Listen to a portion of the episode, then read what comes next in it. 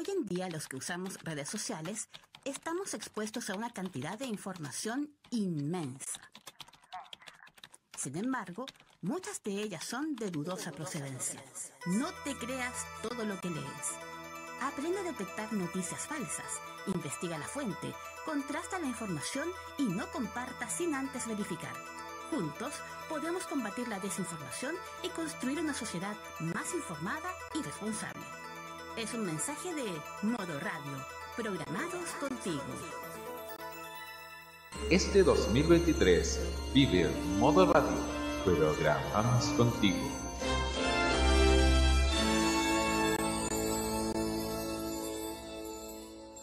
El pasado lunes se ratificó la sentencia condenatoria hacia Sergio Rojas y Cecilia Gutiérrez por la demanda interpuesta por el periodista Iván Núñez por unos falsos que ambos faranduleros dijeron de él en el desaparecido espacio de Instagram Primer Plano del Pueblo, respecto a su separación de Marlene de la Fuente. Habían dicho que era deudor de pensión alimenticia y que estaba distanciado de sus hijos mientras iniciaba otra relación. Dentro de la causa y en lo que duró el proceso, Ambos se vendieron como si fuesen los nuevos mártires de la libertad de expresión. Ambos se promovieron en directos y programas afines como si fuesen periodistas de T-Clinic, APSI, Análisis, Plan B o CIPER. Ambos sostuvieron que lo que decía el rostro de TVN era una tontera y se hundieron con su propia verdad. Ambos no supieron demostrar con pruebas concretas lo que afirmaron en dicha red social. Ambos salieron trasquilados. En esta era de la desinformación y respecto a lo meticulosos que tenemos que ser nosotros como consumidores de medios, es fundamental no caer en los bulos ni mucho menos difundirlos. El señor Rojas, tanto como la señorita Gutiérrez, lo han hecho siempre, desde Melate, Zona de Estrellas y diversos espacios de Instagram que no son más que cloacas de persecución a famosos programas o diversos formatos. Recordemos que a comienzos de año este caballero había dicho una falsedad respecto a Lisandra Silva, que había sacado a su hija del jardín por la negativa de este establecimiento de pagar la mensualidad como canje. Esto desembocó a que el señor Rojas hiciera amenazas a Lisandra Silva y que los mismos seguidores de la farándula como de su figura eh, hicieran amenazas de muerte a través de sus redes sociales. Lo mismo ocurrió con Nidian Fabregat, a quien junto con Viñuela en otro espacio dijeron que transmitía malos olores, causando la pena de la modelo que estaba en proceso de gestación, donde además también recibió el hostigamiento de los fans del farandulismo y puntualmente del mismo señor Rojas. La desinformación ocurre acá, tanto en todas partes. En Argentina, un panelista farandulero, Alex Canilla, bravuconeó al Ali Espósito diciendo que supuestamente había cobrado 40 millones por un concierto pagado por el gobierno de Tucumán, luego de que ella expresara su preocupación por la victoria del ultraderechista Javier Milei en las pasadas primarias presidenciales. Obviamente esto es falso, pero la secta del Peluca insiste en buitrear a una cantante que ella sola construyó una carrera sólida y respetable. Estamos en una era donde más que nunca hay que contrastar las noticias y no creerle a la primera cloaca que aparece en Instagram, porque si no, ocurren estas llamadas sectas personalistas en torno a una figura política, o en el caso de Rojas y Gutiérrez, figuras del espectáculo o del periodismo farandulero tan desprestigiado en estos últimos días, meses o diría en los últimos 5 o 10 años. Hoy CBS News difundió una encuesta entre votantes republicanos que estimó que un 71% de los consultados le creía más a Donald Trump que a sus propias familias. La secta, por supuesto, donde solo uno tiene el camino, la verdad y la vida, ocurre en todos aspectos, y en el caso de Rojas y Gutiérrez pasa lo mismo. Tienen una fanaticada y amplias redes de apoyo en medios sobre televisión que no son capaces de contrastar lo que ambos dicen con los implicados. Es un bien necesario incluso en algo que puede ser banal como el periodismo de espectáculos, el valor del contraste de la información. Si no, puede pasar como ambos, que van a sostener su propia verdad sin ningún tipo de autocrítica amarga total. Tenemos a nuestro ejército que avala todo lo que decimos. En todo caso, si alguien que fue capaz de rotear a una mujer en el año 2013 por hacer un show con alto contenido erótico, causando el reproche del canal donde trabajaba entonces, que era UCB Televisión, y una severa multa del Consejo Nacional de Televisión, junto con alguien que reafirma su tendencia política aliándose con Daniel Aranguis para manchar la honra de Mike Torsini gratuitamente y sin ningún asidero de por medio, no son capaces de reconocer que la embarraron, entonces pareciera que en el mundo farandulero estas cosas seguirán pasando y, y seguirán pasando y seguirán pasando y pasan y pasan y pasan y pasan y siguen haciendo daño deliberadamente porque tienen redes de apoyo y soporte que renuncian voluntariamente al contraste de la noticia. Y en estos tiempos de mentiras y posverdades, vaya que se necesitan plataformas y portales donde se haga bien la pega. Soy Roberto Camaño y así abrimos la cajita. La televisión ha dado avances positivos. La presencia de Cristina Aguilera causó furor en la quinta. Se ha abierto a nuevas tendencias. La gran noticia, que es la promulgación de la denominada ley TEA. Y ha sumado mucha más audiencia. Un verdadero concierto privado en el frontis del Sheraton Miramar tuvieron las fanáticas de Tini. Sin embargo, existen siempre riesgos de retrocesos. Presenta de esta manera nuestra Jennifer López, Dani los que podría significar un grave perjuicio a lo que se ha avanzado en los medios. Un operativo policial, entonces, donde se encuentran armas y drogas en una casa tomada en una casa tomada por extranjeros. Para lo malo, pero también para lo bueno, estamos acá. Y al igual que hace cuatro años, llega Roberto Caamaño directamente desde tvenserio.com junto a sus panelistas para dar inicio a la terapia mental de la entretención y la reflexión de los lunes en la noche. Sean bienvenidos a La Cajita en modoradio.cl y 7 minutos.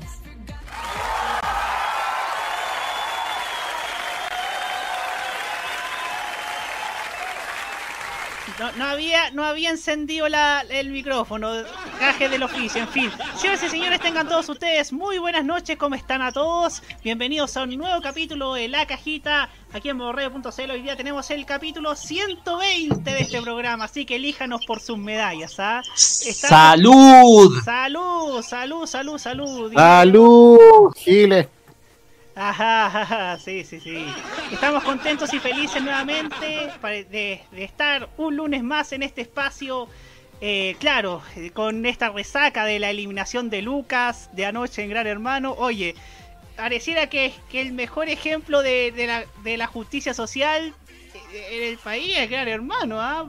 Por, algo lo ve, por algo lo ve la juventud así involucrada en ciertas causas. Bueno ya habrá tiempo de hablar de estos temas y de, esta, de, estas situaciones que han ocurrido. Hoy día tenemos un programa excelente, un programa tremendo, un programa que vamos que seguramente a usted que lo está escuchando lo va a disfrutar tanto nosotros como los que estamos los que estamos acá haciendo este espacio y como siempre quisiera saludar al hombre que precisamente está con una copa ahí como ya dijimos 120 capítulos de la cajita. Aunque no con vino, sino con bebida nomás. No con vino. Roque Espinosa, bienvenido, Roque. Sí.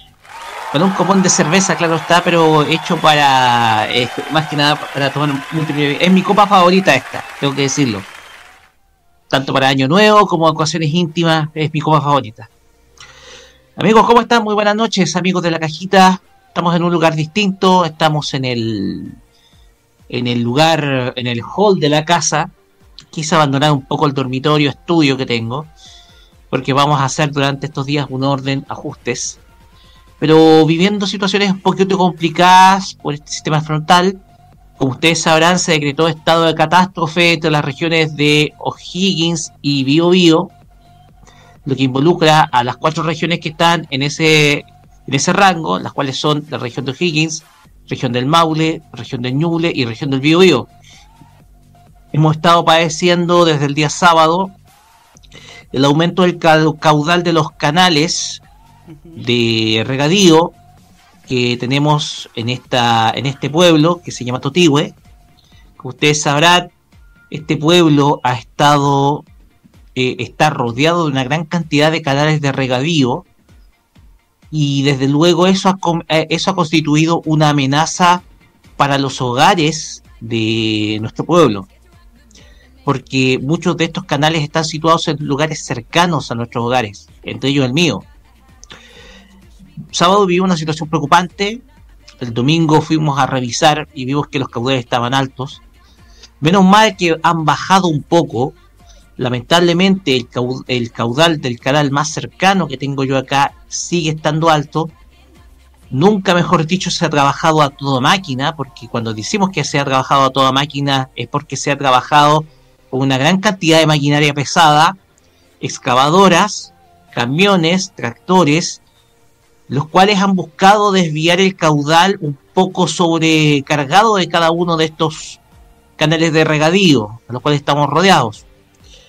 Se tomó la determinación el propietario de unas el propietario de las tierras que están acá tomó la determinación de soltar las aguas hacia un eh, terreno baldío que era antes eso era preferible preferible antes por ejemplo hacerlo con alguna de sus terrenos con plantaciones y peor aún un poco para descomprimir de que estas aguas no, vayan a los caminos y evitar cortes de, de camino. Eh, la, situación más comprometedora estaba en un sector llamado el estero. afortunadamente el puente ha aguantado bien, por lo tanto no va a haber corte de camino, no hay corte de camino, hoy día estuve acelerándome ello, el puente está firme. Y desde luego, eh, viendo acá y monitoreando todos los hechos que vamos a, a tener durante estos dos días que va a continuar este temporal. Muchas gracias, muchas gracias Roque por la información que nos ha brindado en este tiempo y por supuesto le mandamos todo el ánimo a las familias anegadas, a las familias que los damnificados de estos temporales que van a durar hasta el miércoles en este en la zona central sur de nuestro país. Pasamos ahora a saludar también a otro integrante de nuestro panel, nuestro queridísimo hombre aquí de la no de la cultura, de la historia, de tantas otras cosas, el hombre que está ahí siempre que lo, veo en la biblioteca, Hugo Cárez Navarro. ¿Qué tal? Buenas noches. Eh, un dato curioso de lo que usted estaba hablando, este Roberto. Hay, algún, hay una nueva sensación que se ve en los reality shows. Antiguamente siempre la gente dejaba a los villanos al final para que los villanos estuviesen el máximo de tiempo en el, en el reality show. Eh, y pasa, pasó con la Angélica Sepúlveda, pasó con la Vicky en la granja, otros casos también. Como que el villano era, siempre se quería que, por cierto morbo, que estuviese hasta el final del reality. Pero ahora ya no está pasando eso. Los villanos la gente los quieren sacar prontito. Es una es un fenómeno bastante raro lo que está pasando, pero también demuestra algo, demuestra, demuestra cómo la gente está reaccionando a ciertos fenómenos que hay que analizarlo mucho más allá de lo que es un fenómeno televisivo. Y eso también es lo importante que nosotros podemos ver a través de, un programa de realidad, de cómo la gente está también expresándose de alguna u otra forma cierta inconformidad con ciertas cosas. ¿Cuáles son? No lo sabemos muy bien, pero es algo interesante. Muchas gracias, Hugo Cáez Navarro. Y saludamos también a nuestro queridísimo amigo, nuestra, nuestro integrante del panel, el hombre que sin duda ha estado de color verde la última, la, última semana, Nicolás Eduardo López. ¿Cómo estás, Nico? Muy bien, Roberto. Hoy día no muestro la cara simplemente porque no quiero ser visto por nadie. Muy buenas noches, estamos eh, dicen que está pasado pescado. Me dicen que, que las fritangas de pescado están un poquito pasosas último, el último tiempo. El que cacha la referencia va a cachar por qué estoy diciendo esto. Parece que hay gente que no sabe cocinar. Y bueno, se le olvida también a la gente de Gran Hermano que no pueden freír tanto. Sí, hombre. ¿Cómo, ¿Cómo, se le ocurre hacer así la hamburguesa? No, si no eran hamburguesas, era fritanga de pescado. Fritanga de pescado, encima no saben hacer pescado frito, hombre. Qué terrible. En, en estas cosas donde vaya que hace que, hacían falta esta, estas secciones de cocina en los matinales que afortunadamente volvieron al menos en TVN y en el 13. Oye, pero. Oye, pero en todo caso. Es interesante ver el fenómeno sociológico que se dan actualmente con las eliminaciones. Sí. Porque uno ya antes ya simplemente votaba, pero ahora prácticamente hay peñas, hay movimiento en redes sociales, prácticamente hay donaciones, hay camisetas para que la gente se va, para que la persona amenazada se vaya. Ese es, es todo un fenómeno sociológico que hay detrás de Gran Hermano que creo que es mucho mayor que el de protagonistas de la fama. No, no sé qué opina Hugo.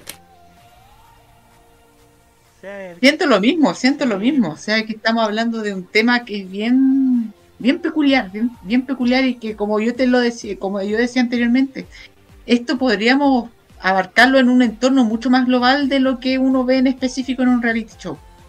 Yo te diría que esto ilustra lo mucho que ha cambiado el país durante estos últimos 20 años.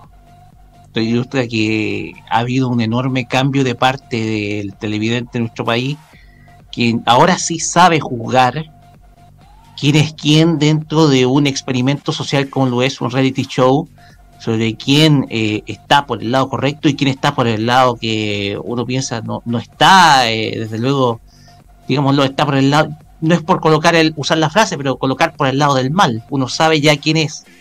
Entonces yo pienso que esto te ha demostrado cómo ha cambiado el país y hacia quién está enfocado el reality show. Y estamos hablando de una juventud que hoy en día sabe juzgar cómo operan los eh, cómo operan los las personas que ingresan a un experimento de este tipo. Vamos a ver qué es lo que va a suceder con el programa de Canal 13 si eso pasa lo mismo, porque esto también puede depender del tipo de televidente al cual se orienta el programa, pero de todas maneras el Gran Hermano hasta, eh, ha demostrado ser un completo éxito a nivel social, constituido como un fenómeno de masa, tal vez no a, a nivel de protagonista de fama, pero sí se ha convertido en un fenómeno cultural, un cul- fenómeno cultural que es digno de ser analizado. También. Oye, También, es- desde luego. Y, y por último, yo creo que la gente está buscando justicia. Hay que frontalmente mucha gente ve a través de esto una alegoría de lo que pudiese ser la sociedad en general. Efectivamente, efectivamente. Sobre todo con lo que ha pasado con Luke en el último tiempo, creo que así lo demuestra con Trinidad y otras figuras de que ya están fuera de la casa. En fin, nos queda una figura de este programa también que hay que, que hay que saludar, como lo es nuestro queridísimo amigo de Curicó, Martín Correa Díaz. Martín, ¿estás ahí? Sí está ahí. Sí, estoy. Buenas noches a todos y bueno, espero que sea un buen programa. No tengo mucho que decir hoy, así que eso. Muchas gracias, Martín. Oye, quiero- ya que está Martín Correa Díaz, quiero, quiero antes de presentar el primer tema, la, la portada musical, quiero poner un reclamo formal contra la gente de Televisa Internacional, Televisa. ¿Por qué? Porque ahora eh, en el canal Telenovelas están haciendo lo mismo que hacen TNT y, y otros canales como Star y, y- y otros programas. Y otros canales del cable. es- José está súper bien, ahora le falta el Pero, Hugo. pero ya volvió a, ya hasta volvió a clase incluso. El papá eso se lo, lo- lo- lo tiene que ir a dejar.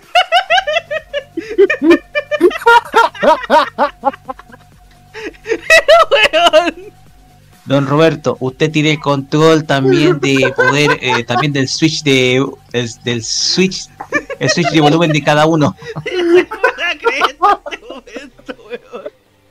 No me la creer. No fuimos a la vez. No la veo, weón. No fuimos a la vez. Se escuchó todo, Hugo. Se escuchó todo. Se escuchó todo. En fin. Ya. Después, después de esa siguiente canción, vamos, voy, a, voy a poner el reclamo. Delete this.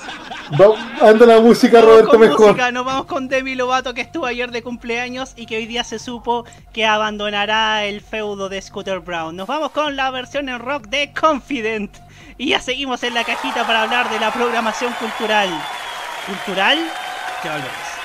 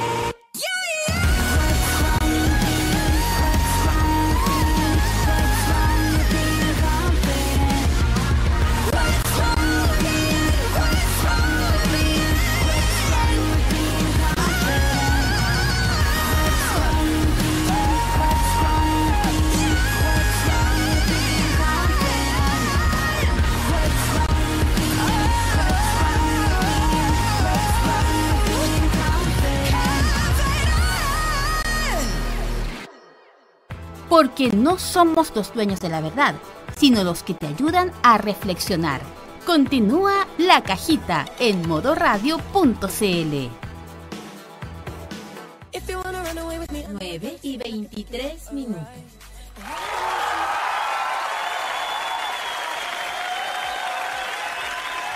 Después de eh, escuchar a Demi Lovato aquí en, con Confident y su rock version, continuamos aquí en la cajita en modo radio.cl. Como ustedes bien saben, eh, Demi Lovato se supo hoy día en la tarde mediante Billboard que dejará de estar dejará la empresa SP Projects, que era la empresa de Scooter Brown, este manager que trabajó con Taylor Swift y se fue horrible de Taylor Swift se fue de- del feudo de Scooter y obviamente hubo un lío gigante con el, con el tema de los derechos de sus canciones y es por eso que Taylor ha tenido que hacer eh, sus propias versiones de antiguas canciones de antiguos de sus antiguos hits porque eh, los derechos en sí los tiene eh, los tiene Scooter Brown y no sabemos qué va a pasar con lo, con lo que había hecho Demi con este con este infausto ser. Y ojo noticia en pleno desarrollo ya que estamos.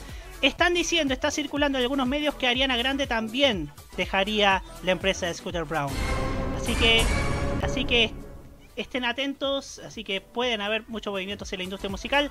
Pero por ahora nos vamos a lo que nos compete. ¿Y por qué nos vamos a lo que nos compete? Porque tenemos una información que salió hace dos semanas más o menos en el, en el diario El Mercurio, que tiene que ver con lo que respecta a programación cultural. Ustedes saben que, que es lo que entiende el público por programación cultural. Viajes, comida, cuicos comiendo, cuicos viajando. Y claro, en eso hay, ha salido un estudio de parte del diario El Mercurio que tiene que ver con, en parte con eso mismo y por qué es lo que entiende la televisión chilena con programación cultural. Y se ha visto, entre otras cosas, por ejemplo, que TVN está pasando el programa de la doctora Sandra Lee como programa cultural. O sea, o sea, no sé qué cultural tiene eh, tiene una doctora que ve cosas relacionadas al cuidado en la piel, po. Eh, en el caso de Canal 13 eh, se ha estado intentando pasar mesa central por programación cultural porque porque promueve promueve la, la- el civismo y esas cosas y bueno Eso me recuerda también a cuando en cuando en 2009 Chilevisión pasaba el teatro de Pato Torres como programación cultural. ¿Ustedes se acuerdan eso? Yo me, yo me acuerdo siempre de eso. Siempre de eso.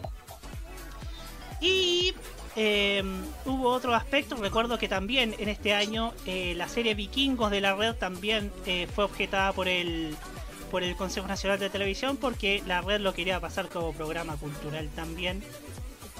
Y bueno, hay muchas cosas, hay muchos hay muchos aspectos que hay que que hay que escudriñar porque pareciera que no se están tomando en serio esta lo que es la cultura en televisión y al menos desde el 90 en adelante había una amplia gama de contenido, quizás de, incluso desde mucho antes con programas como Mundo, como Informe Especial que también nació bajo el alero de la franja cultural, como el temas de Mercedes Ducci o Margarita Ducci como salía en la vea del 88 de ayer que revisamos en la sintonía fina.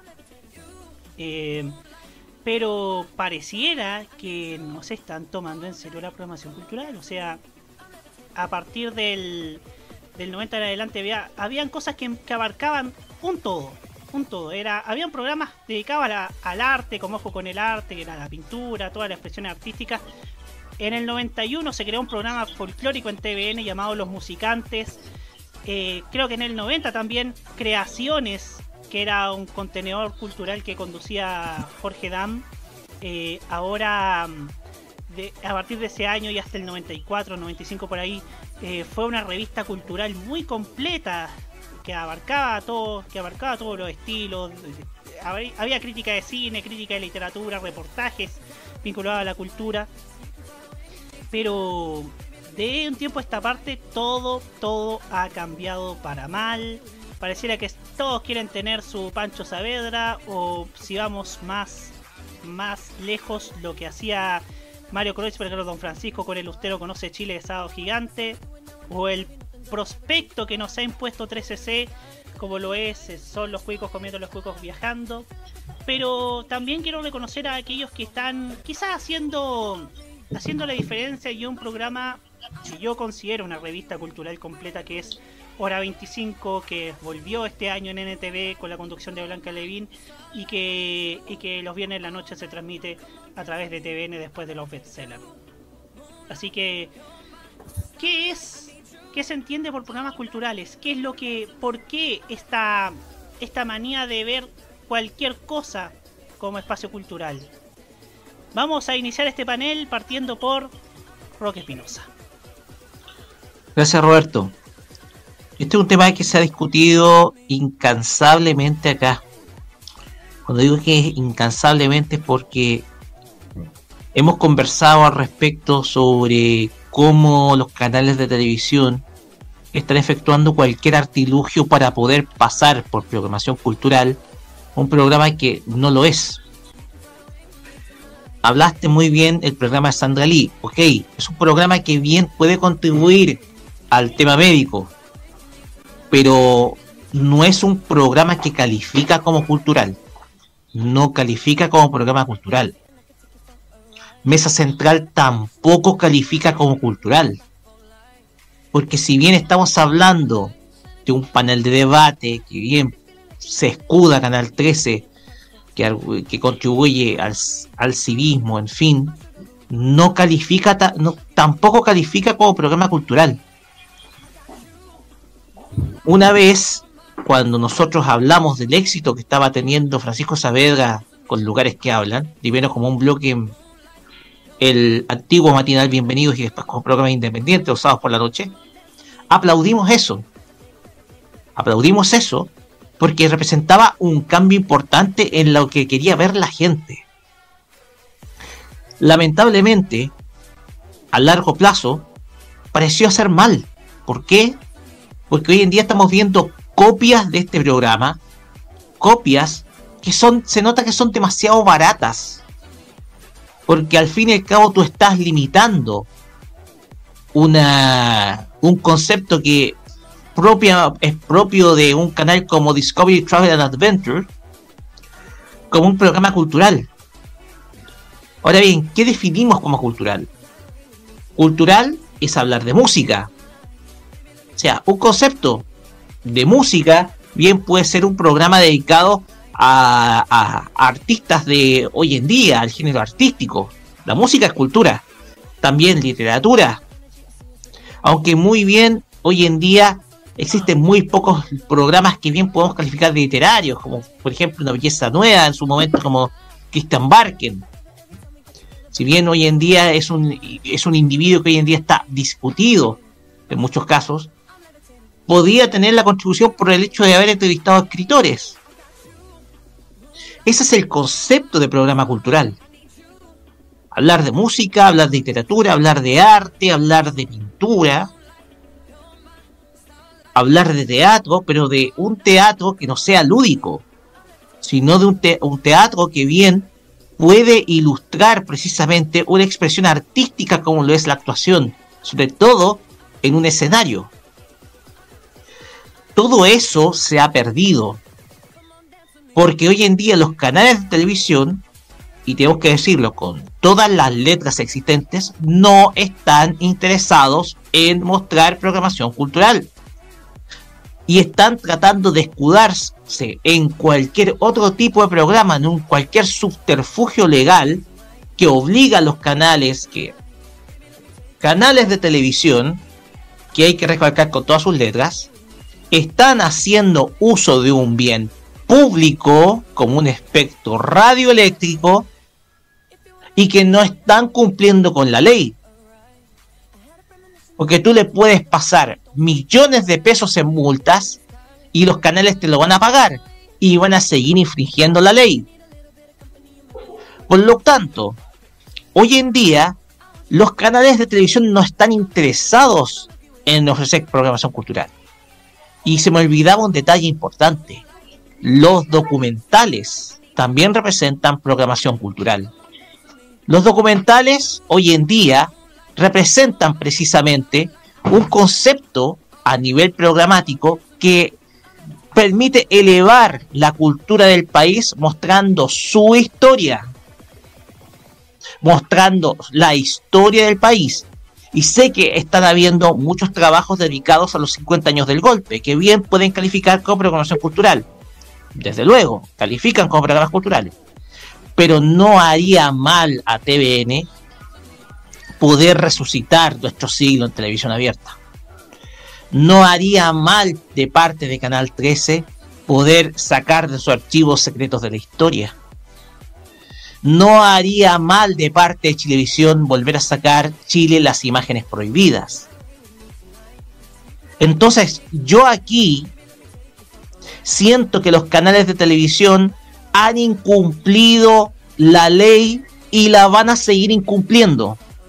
Van a seguir incumpliéndola porque mientras no existan sanciones más duras, mientras el Consejo Nacional de Televisión no tome medidas mucho más duras en contra de los canales para poder ofrecer una programación cultural como se debe en un espectro radioeléctrico que es público y que los canales eh, compran a través de concesión o arriendan, mejor dicho, a través de concesión.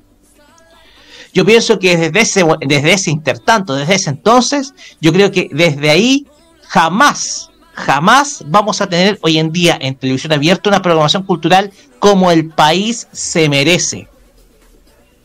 Yo pienso que el CNTV va a tener que ser más duro y desde luego el poder legislativo tiene que impulsar leyes que sean verdaderamente más duras, no solamente en términos de sancionar, sino también de colocar dentro de la programación un espacio que permita a la gente poder ilustrarse y además cumplir con uno de los preceptos importantes de la televisión por el cual fue concebido a finales de los 50, que es educar también. Porque al fin y al cabo, hoy en día a los canales de televisión se les olvida lo que es edu- educar y peor aún, se están copiando las malas mañas de los canales argentinos que ahora, en vez de educar, lo que hacen es operar. Eso nomás. Muchas Bueno. gracias, muchas gracias, Roque Espinosa. Aquí estamos, vamos a leer el chat que hace- antes de darle el pase a Huguito un momento porque no hemos dado, no hemos saludado al chat, ustedes comprenderán que, que hubo una locura acá al inicio. Eh, claro, aquí nos dice el Guerrero Solitario, que mandamos un cariñoso saludo, que, off que también nos menciona Off the Record, que partió no se ve que actualmente no lo están dando por 3cc. También le damos, también le damos un, un saludo a Pablo Yavar, que nos dice cómo no recordar a Tierra Adentro en los domingos, eso sí era programación cultural. Eh, César Andrade nos dice, Mesa Central como programa que promueve la educación cívica, diría que es una oficina de relaciones públicas del empresariado y los políticos. Y Nico Metrazo que nos dice también que yo creo que la TV daría en el clavo con un programa cultural y de tendencias tipo El Mirador que tendría éxito en la época del día de hoy. Un ejemplo de, de programa cultural actual es Chile 50, que cada lunes luego de este programa aprovecho de disfrutarlo, nos dice Rubén Ignacio Aranea Manríquez. Ahora sí, Hugo Cárez Navarro, su turno. Yo estaba hablando justo de este tema con mi mamá el sábado pasado mientras veíamos eh, Siempre hay un chileno, este programa de Canal 13 que lo transmiten, lo retransmiten los sábados. Y yo le decía a mi mamá, ¿sabe? No me gustan estos programas. A mi mamá sí le gusta. El- gusto no era escrito. Pero el tema es que, ¿sabe por qué no me gusta? Porque este mismo formato yo lo vi hace 20 años con los patiperros. Y hace 10 años en Chilenos por el Mundo. Es lo mismo. E incluso más soft. Eh, eso es lo que me está pasando con conceptos programas de televisión cultural en Chile. Pero no solamente está, eh, quiero hablar de Chile porque uno dice ya la televisión cultural, lo- lo- el típico paradigma de, de cierta gente comiendo, cierta gente viajando, cierta... Sí, ya, ya, saquemos el estigma, saquemos el estigma, si ya eso ya lo sabemos de hace mucho rato. Ya, ya para qué seguir pisoteando ya al muerto. Yo me quiero preocupar también de cómo se ha venido bajando la calidad de la televisión cultural en el cable, que en cierto modo es el paradigma de lo que acá se, se trata de emular en, en la televisión abierta. Y es que pasamos de, de los documentales muy doctos, muy serios, muy, muy bien producidos en- por Discovery Channel, por National Geographic, eh, por la BBC, que se transmitían muchas veces en asociación en Discovery y que luego lo pasaban en TVN en la cultura entretenida los domingos. Llegamos a programas que simplemente son son bastante discutibles en su veracidad y en su distinción de ser programas culturales. Y me dirijo específicamente al canal History, con programas como Alienígenas Ancestrales, que prácticamente le están haciendo un horror al nombre del canal que lo emite, Historia. Es todo lo contrario a hacer historia. Están tratando de asociar a alienígenas las construcciones, no solamente estoy hablando de construcciones, edificios, sino la construcción social de las más importantes civilizaciones del mundo que no fueran las europeas. Eso es lo que quieren decir alienígenas ancestrales. Que la, civilización romana, la civilización griega, claro, la formaron hombres, personas notables, etcétera. Pero la civilización china, los incas, los aztecas fueron construidos por los alienígenas.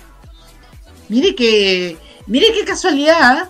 Los que sabían escribir eran humanos y los que no eran alienígenas. Increíble. Y lo transmiten en el canal que tiene el nombre de la historia, de historia. Entonces, chuta, si nosotros, nosotros estamos hablando mucho de lo que está pasando aquí en la televisión local y con estos programas rotulados de, de cultura, también es, es algo interesante lo que está pasando afuera. Y lo que nosotros estamos viendo en lo que antiguamente eran programas culturales y canales culturales. Y hoy son programas como ya vamos a remodelar casas, vamos a, a mostrar autos viejos, que sí, son parte de la historia cultural y masiva de los países. Lo mismo el precio de la historia.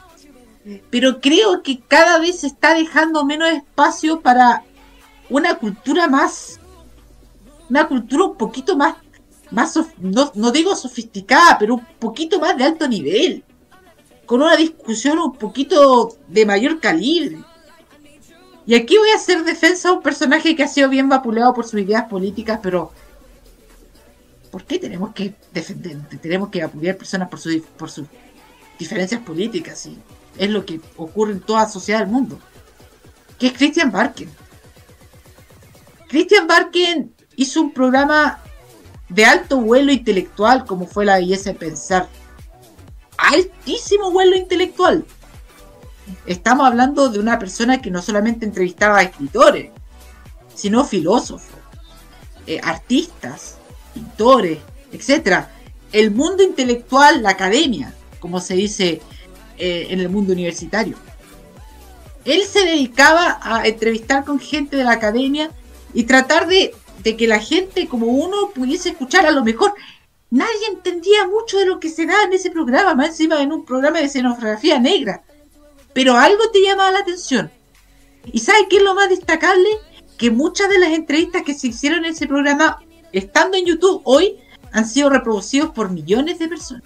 Millones. No estoy diciendo 10.000, 15.000. Hay algunas que llegan al millón. Y eso refleja que fue un programa sumamente exitoso. A lo mejor no en el rating convencional, pero sí en lo que la gente se acordaba de ese programa. La entrevista con Miguel Serrano yo creo que es una de ellas. Es claro, claro. Que digamos que es otro personaje discutido por ideas aún peores a las que se, se atribuye a Barkin.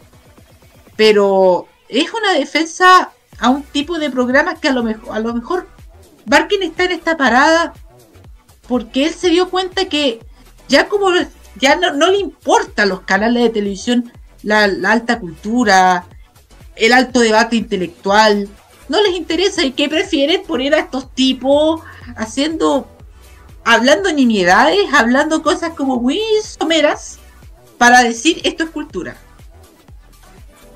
Y eso es lo que a, veces me, me pasa con, lo- con lo que está pasando ahora en la televisión chilena.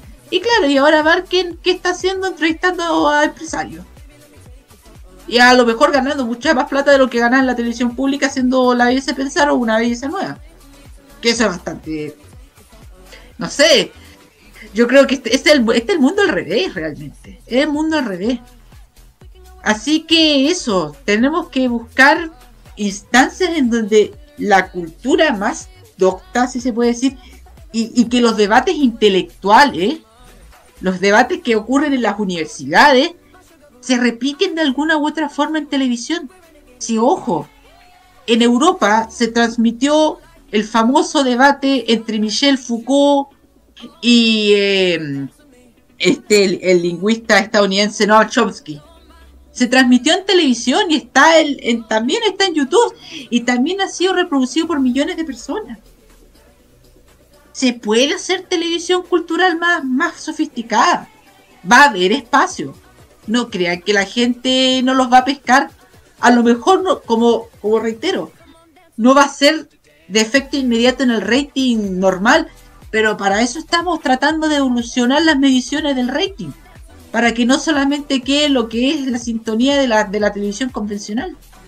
Y a lo mejor nos vamos a dar cuenta de que la gente sí quiere ver buena cultura en televisión. Hay que entender esto, la gente no es tan tonta como creen los, la, gente que dirige los canales de televisión. La gente no es tan tonta como muchos creen. Muchas gracias. Muchas gracias, Hugo. Y quiero también, antes de darle el pase a Nicolás, eh, yo el último día he estado viendo afiches de televisión brasilera y había una campaña de la Globo que decía algo así como el pueblo no es bobo. O sea, la gente no es boba. La gente prefiere la Globo. Y, y mostraba, no sé, también lo, que hacían con los programas cul- tipo culturales o, o de actualidad, como el Globo Reporte, los telecursos. Era un, era un afiche del año 88 que era parte de la campaña que decía el pueblo no es o povo no es bobo, prefiere a Reggie Globo, que era el pueblo no es tonto y, pre- y prefiere la, la Globo, que era para, para vender su padrón de calidad que abarcaba todo, información, cultura, entretención, esas cosas, que fue muy exitosa en Brasil y esto obviamente eh, antes de la famosa campaña Tudo a ver, que también fue bastante exitosa, que era que era la donde decían que la gente que veía Red Globo no tenía por qué ser tachada como una persona estúpida. Nicolás Eduardo López, su turno. A raíz de lo que dijo Hugo, te mandé una imagen que creo que lo ilustra de la mejor manera posible. Para que. Es un meme, pero igual que no deja de tener razón. A ver, lo vamos a, vamos a hacer la logística acá para mostrarlo en... Pero dale nomás, dale, dale. Eso me hace acordarme de ese chiste de Les Luthier, cultura para todos en su habitual de las 3 de la, madrugada. Pero hablando en serio, si las producciones internacionales, que durante mucho tiempo nuestra televisión trajo muchas y de muy buena calidad, están pasando por ese digamos por ese ejercicio de que ya prácticamente pasamos de tener espacios como documentales de la BBC. ¿Se acuerdan de ese, de ese canal que lanzaron para Latinoamérica BBC Earth que duró muy poco? Sí, duró muy poco porque a los porque a los ejecutivos de la BBC se les ocurrió cerrar su programa de Latinoamérica, cerrar su canal de Latinoamérica y quedar con la BBC News. Oh. Bueno, eso en parte es una pequeña muestra de que ya no tan solo nuestra televisión lineal, propiamente en Chile estaba pasando por una crisis, sino también la televisión ya de paga, nuestra, nuestra televisión por cable, por satélite, también está pasando por esa misma crisis. La migración ahora obviamente va para los formatos digitales, y pero si empiezas a analizar un poquito más, tú te das cuenta de que, por ejemplo, pasamos de tener Discovery en la escuela. Yo digo que, ¿saben cuál es el programa que empezó a marcar la frivolización de los contenidos culturales en la televisión por cable? La doctora G, la doctora G, médico forense. Uh. Y el precursor- y antes de eso, Mick Buster, los cazadores de mitos. También, también. Ahí empezó una suerte de frivolización de los contenidos culturales. Aunque actualmente también hay contenidos que pueden se- considerarse frívolos, pero sí tienen quizás una buena calidad indirecta de manera subliminal como la ciencia del absurdo. Porque puede parecerte un programa, ¡ay, qué entretenido! Pero te enseñan igual cosas de lógica y física, y también de matemática. Porque hay gente que no tiene en consideración estas cosas y le pasan los accidentes que les pasan. Si empezamos a analizar ahora lo que es nuestro, lo contenido de nuestra televisión, digamos que quien inició todo esto, de los cuicos comiendo los cuicos viajando, no fue Pancho Saavedra, fue un poquito antes, con Recomiendo Chile. Desde ahí empezó la moda de pechar comida que después se, se unió prácticamente todos los canales por igual. Teníamos hasta los 2000 también buenos programas de, culturales que mostraban el país en todas sus formas. Es el caso de Frutos del País de Televisión Nacional. Pero actualmente lo que se considera televisión cultural no es, es exactamente lo mismo que se viene haciendo hace muchos años, pero bajo otros nombres. Eh, Hugo mencionó siempre hay un chileno, que es la misma, que insisto, son fórmulas que ya todo el mundo conoce, solamente le cambian los nombres y las situaciones. Pero eso también muestra el poco nivel de creatividad que tienen nuestros ingenieros de la televisión para poder mostrar a los chilenos tal cual son. Y frente a eso también empiezan a aparecer ciertos fenómenos internacionales que a, lo mejor pueden estar relacionados con algún tema de cuidado o de ciencia, pero que no son propios, que en- ¿dónde está el límite de lo cultural? Por ejemplo, también me acuerdo del doctor Nausara, que ahora está en TVN. Como programa de estética y de cuidado de la salud está bien, pero hay, hay un curioso, digamos que hay un vacío legal. Porque obviamente un programa que muestra los excesos de la obesidad en un país que tiene un alto índice de obesidad y mostrando los peligros y las consecuencias de eso, podría considerarse incluso como programa de servicio a la comunidad. A pesar de todo el morbo escondido que hay ahí, Y a pesar también de que, de que son casos que no son chilenos, son de, son de otros países. son de otros países, pero considera también el, considera el entorno que tenemos siendo un país con un alto índice de obesidad. Efectivamente, también. Mostrando también casos que pueden ser extremos, que muestran los, los excesos y también los peligros y los riesgos para la salud que esto implica. Hay, digamos que, hay ciertos programas que tienen un estatus legal bastante curioso, como, como por ejemplo el caso del doctor Nausara. Efectivamente. Eso sería lo que te quería decir. Muchas gracias, Nicolás Eduardo López. Nos siguen, nos siguen llegando comentarios antes de darle el pase a Martín. La cultura, nos dice Bort, abarca muchos campos. No solo es un tipo que, come todo el capítulo y recorre los mismos lugares. Literal, todos los canales tienen el mismo concepto de programa cultural. ¿Cuándo terminará esto? Archivos en VHS nos dice, lo que nunca se vería hoy en día sería una ópera o un ballet desde el teatro municipal. Hoy es puro viaje en televisión, me gustó lo de China más que el Pancho Saavedra con Zabaleta. Y Felipe Alvarado también nos dice, en 2021 la red lo intentó en su momento emitiendo óperas y obras teatrales en el municipal en tiempos de COVID. ¿Qué tiempos? ¿Qué tiempos? Cuando la red pasaba pasaba el teatro municipal después de después de después de Sweet Nature Labs. Esa inconsistencia de la red, Roberto. sí, Eh, es que hay dos cosas que me quedaron en el tintero. sí. Hay una que, a ver, no sería tan insistente, no seríamos tan majaderos con el tema de Wicos yendo a cierta parte si fuese solamente un canal el que hiciera esto. Con eso nos basta y sobra. El problema es que todos los canales andan haciendo lo mismo.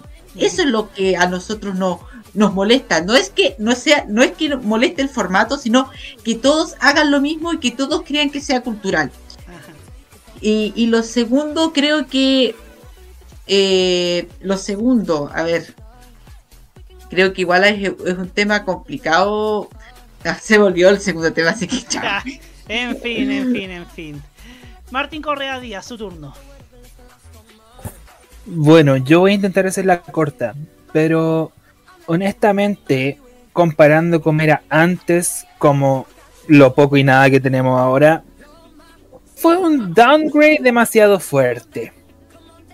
Por ejemplo, si nos damos cuenta, antes había mucha variedad en lo que era cultura. Como ya lo mencionaron antes, acá habían programas sobre sobre arte, como lo eran esos microespacios que tenía TVN a inicios de los 90. Eh, si no me equivoco, era, era ver el arte, Ver el arte, titulares. ver el arte, titulares también. O, y también habían programas que lo hacían un poco más accesible para otros públicos, por ejemplo, como, a ver, El mundo del profesor Rosa, por sin dar un ejemplo que igual era, bast- era un programa cultural era enfocado a los niños. Y también, no sé, siento que los programas en sí anteriormente se daban la tarea de tratar de hacer algo sustancial. Buscaban acercar la cultura al, Al chileno promedio. al, chileno promedio. Por ejemplo, otro microespacio que lo hacía era, que todos lo conocemos, Visiones de Canal 13.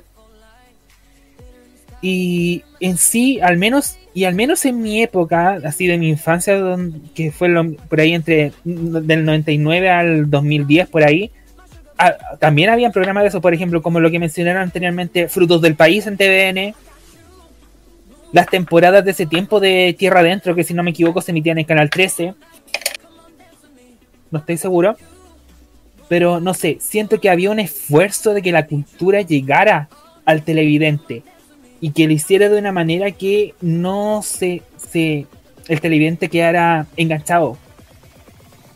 Ahora lo más cercano a eso son los cosas que yo he visto solamente en NTV, principalmente hora 25 es como lo más cercano que tenemos un programa cultural en forma. Ya no tenemos algo así como lo era Al Sur del Mundo, La Tierra en que Vivimos, Mundo de Naron Gim, que también era tremendo programa y acercaba la cultura, los avances tecnológicos al televidente de manera súper, ay, ¿cómo decirlo?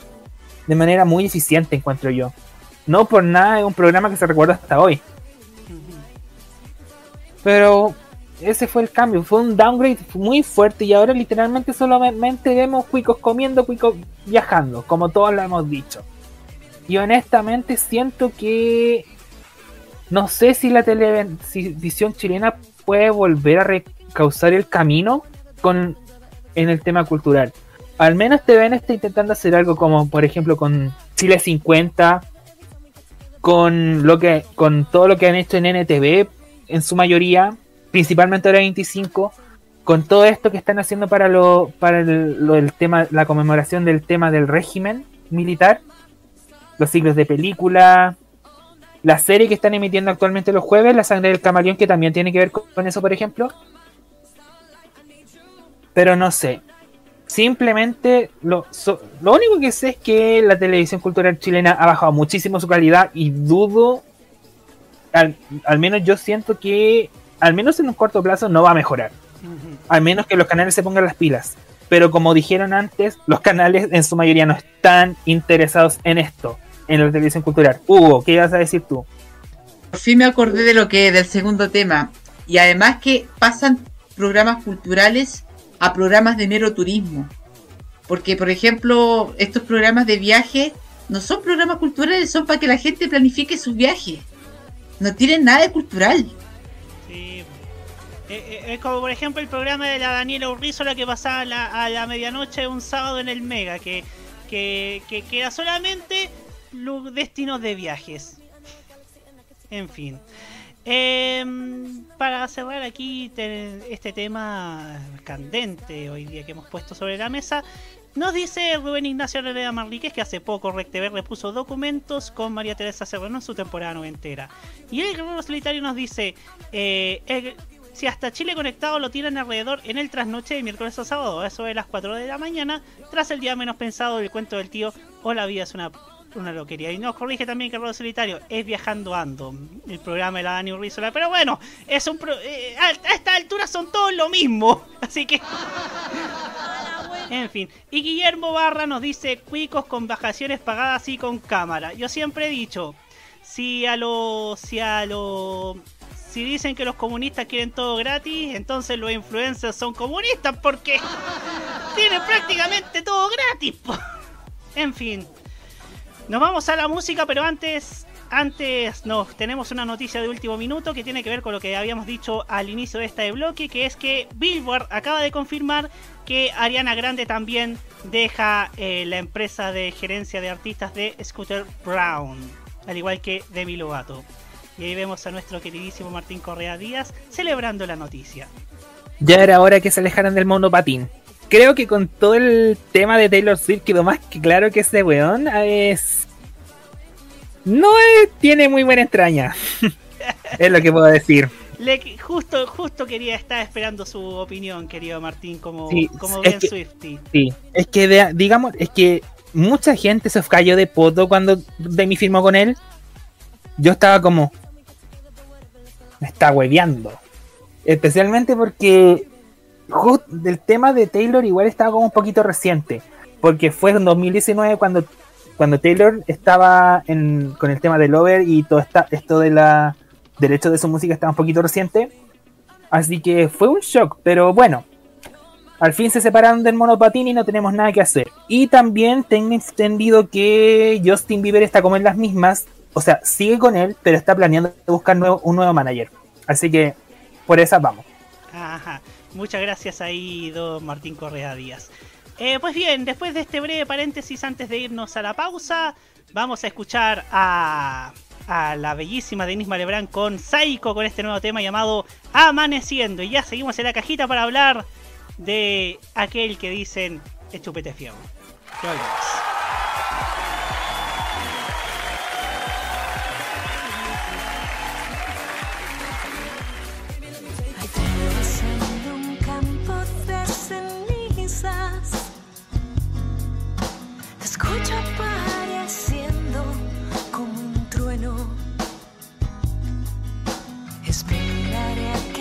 busques mis orillas.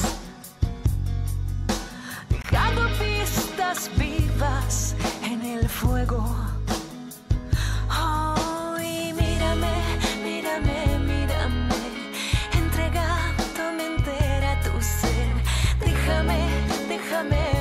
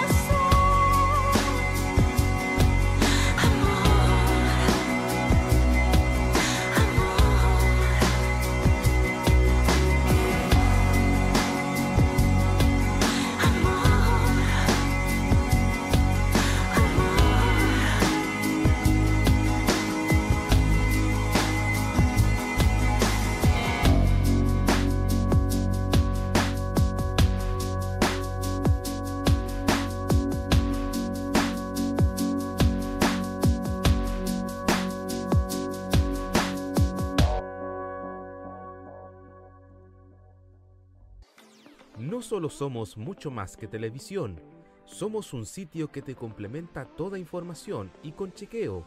Somos un programa en YouTube donde la libertad de crear, pensar y criticar con fundamentos es válido. Un programa radial donde tú puedes tener cabida. Un espacio multiplataforma donde informamos y reflexionamos. TVenserio.com Somos mucho más que televisión. Miles de VHS con valioso material televisivo año a año se van a la basura. Usted no los vote, dónelos. Camarchivos recibe tus cintas con archivos de televisión abierta y cable, estelares, concursos, películas, comerciales, shows musicales, eventos deportivos, de todo. ¿Estás interesado? Dónelos, véndelos o permútalos en camarchivos.gmail.com. Camarchivos, porque lo bueno une.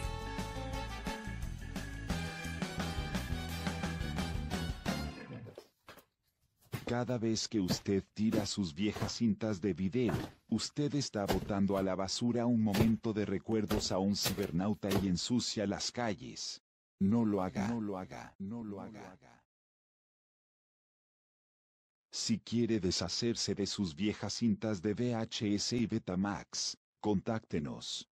Archivos en VHS. Rescatamos sus videos de la televisión abierta y del cable en programas estelares, infantiles, concursos, cine, documentales, espectáculos musicales, deportes, y un largo etcétera puede donarlos o venderlos tomando contacto a nuestro correo electrónico y en nuestras redes sociales y le responderemos de inmediato.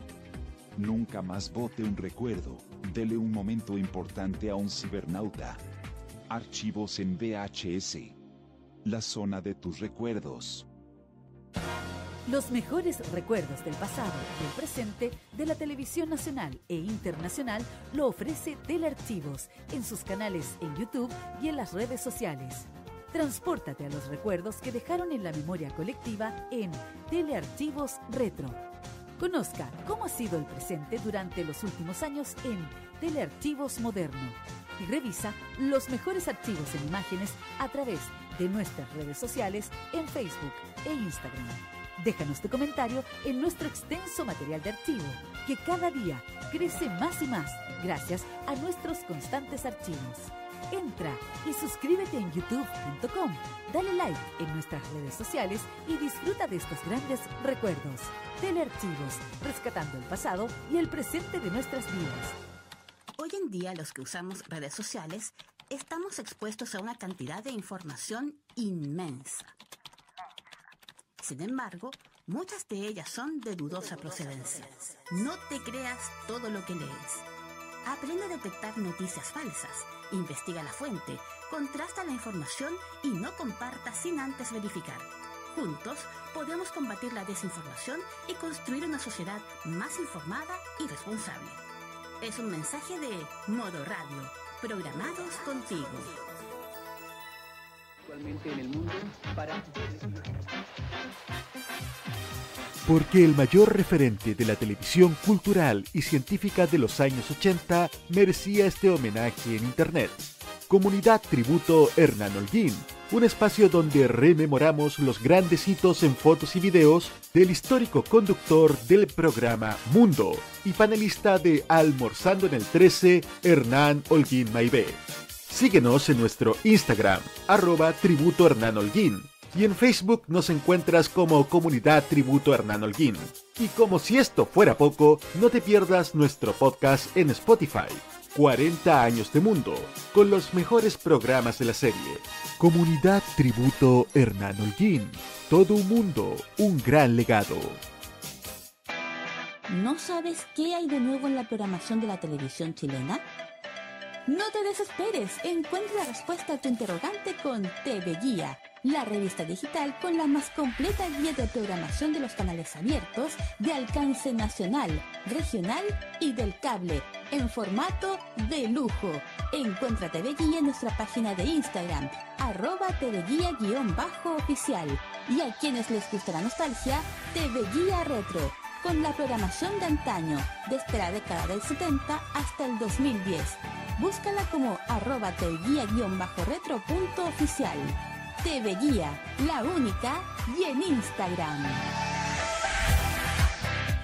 Prográmate con el estilo. Los jueves, desde las 21 y hasta las 23 horas, hora chilena, disfruta del estilo que contagia las emisoras de todo el mundo. Todo lo mejor del baile y la coreografía, las novedades musicales semanales y lo mejor del sonido de Corea del Sur llega todas las semanas junto a Alice, Kira, Roberto Camaño y la conducción de Carlos Pinto en Keimo. Vive Modo Radio. Programados contigo.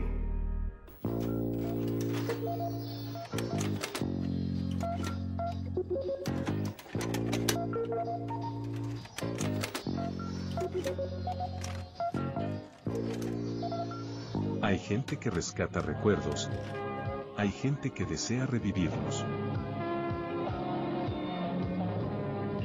La comunidad de archivistas une a esta gente al menor costo posible.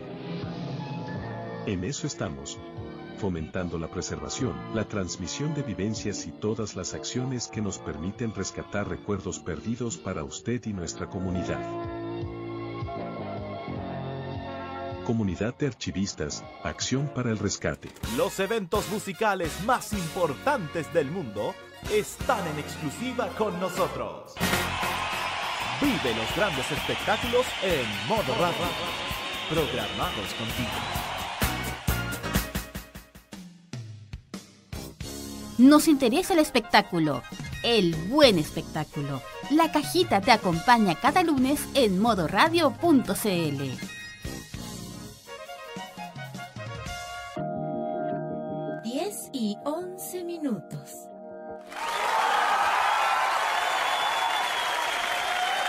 Entonces aquí en la cajita a través de morradio.cl y antes de ir al siguiente tema quería quería ahora sí dar la queja que había que había quedado quedado pendiente en el inicio de este programa porque como ustedes porque yo había quedado en que estaba viendo el telenovelas y resulta que me encuentro con la desagradable sorpresa de que están haciendo lo mismo que hacen en eh, en Cine Canal en en el veces, en, lo- en TNT y en otros canales, que es poner un recuadro con el cierre y al otro lado el, inicio del, de la siguiente del siguiente programa. O sea, algo, uno... e- Eso no se veía bien en esos canales. ¿Qué va a hacer, qué va a hacer pensar que eso se va a ver bien en telenovelas? Más aún cuando hay una fuerte conexión, o sea, cuando, cuando la gente que ve novelas de Televisa tiene una conexión con la, con la intro y con la y con la y con los cierres originales. Y si ya hubo polémica por esto de la de la de la intro en VIX, o sea, qué cosas, ¿no? Qué cosas. En fin. Saludamos a Jaime Betanzo que se integra a nuestra sintonía y se integra a esta transmisión. Bienvenido, Jaime. Muchas gracias, muy buenas noches a todos, ¿cómo están? Eh, hoy día voy a estar solamente vía audio porque estamos terminando algunos trabajos y algunos quehaceres como siempre. Muchas gracias. Y ahora vamos a hablar acerca del hombre que hoy día iniciaba su, su gira en nuestro país, que había pasado por Argentina, que eh, los periodistas de espectáculos de allá que uno no sabe para uno, uno, uno no sabe a quién operan conociendo el periodismo argentino. El señor Ventura estaba diciendo, no, es que está cantando un doble. En fin. Em, vamos a hablar obviamente de Luis Miguel, que hoy día se presentaba, si no me equivoco, en el Movistar Arena. Y obviamente recordamos acá, en este, en este lugar, en en este espacio, por ejemplo, recordábamos cuando se presentaba en los estelares de Bodanovich. Bueno, acá en Chile debutó en TVN, en el programa Pare, Mire y Escuche, que lo conducía una persona que no puedo decir quién es por tema de Yo línea puedo- editorial. Pero sí, yo sí lo voy a pero sí, hacerlo más Jaime, fácil. momento. Sí, Jaime, puedo decir que el único que el único hit que se le conoce es esa canción que dice una piedra en el camino me enseñó que mi destino era rodar y rodar. Solamente hay que decir que lo hacía la señora Clorinda del Confetti. La clorinda del café, efectivamente. El- Ve, no, no era, no era tan difícil. No era tan difícil, no era tan difícil. Y claro, después, después tuvo otras. Oh, que muteo. Eh, gracias. Y en. Y claro, después vino, vino una actuación en Sábado Gigante. Vino el. Vino su consagración, o diría el inicio del boom de Luis Miguel, que fue en Viña 85. Ese festival, ese festival memorable, su repetición en el 86, que también le valió la actuación en estelares como por ejemplo en En Vivo en el año 86-87 por ahí, y en Siempre Lunes en el 89 y el 91. Por supuesto también vino a Viña 90, Viña 94 también, que, que ya tenemos una anécdota muy divertida respecto a su actuación en Viña 94, que fue el encargado, tuvo la responsabilidad también de cerrar el Festival de Viña de aquel año y cerró por todo lo alto también podemos decir. Y también que también recordar cuando pasaban sus conciertos en Chile, sobre todo en Canal 13, que, eran dirigidos por Gonzalo Bertrán.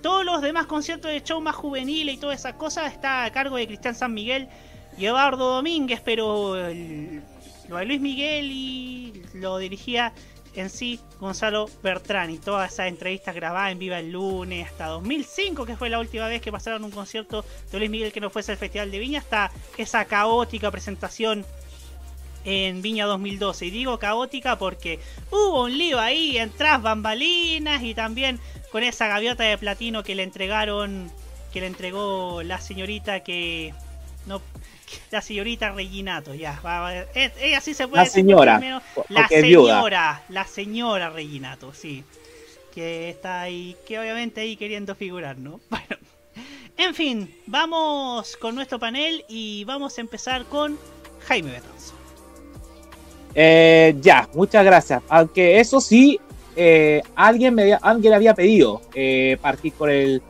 con el tema. partir con el Eh, tema. Hugo. Hugo, ¿Hugo mira, quiere partir? Ah, Sí, sí. pero hablamos de que yo, Luis Miguel, yo, yo encuentro que, que hay, a ver, hay que ser, hay que tener un poquito de franqueza en este en, en esto. Las noticias falsas tienen repercusión cuando la gente le da sentido a esas noticias, a esa información falsa. Le genera sentido. O si no, volarían en el aire. Con eso más o menos quiero comenzar, porque el tema de, Luis Miguel, el escándalo que, en Argentina, este periodista Luis Ventura, que más encima es el director de la era, no sé si todavía sigue siéndolo, el, el direc- el director de la Asociación de Periodistas de, de Espectáculos de Argentina, el APTRA, por mucho tiempo. O sea, no es solo, es un periodista que a- por muy farandulero que es, es una persona muy importante dentro del mundo del espectáculo argentino. Y a lo mejor, bueno, que, quién sabe.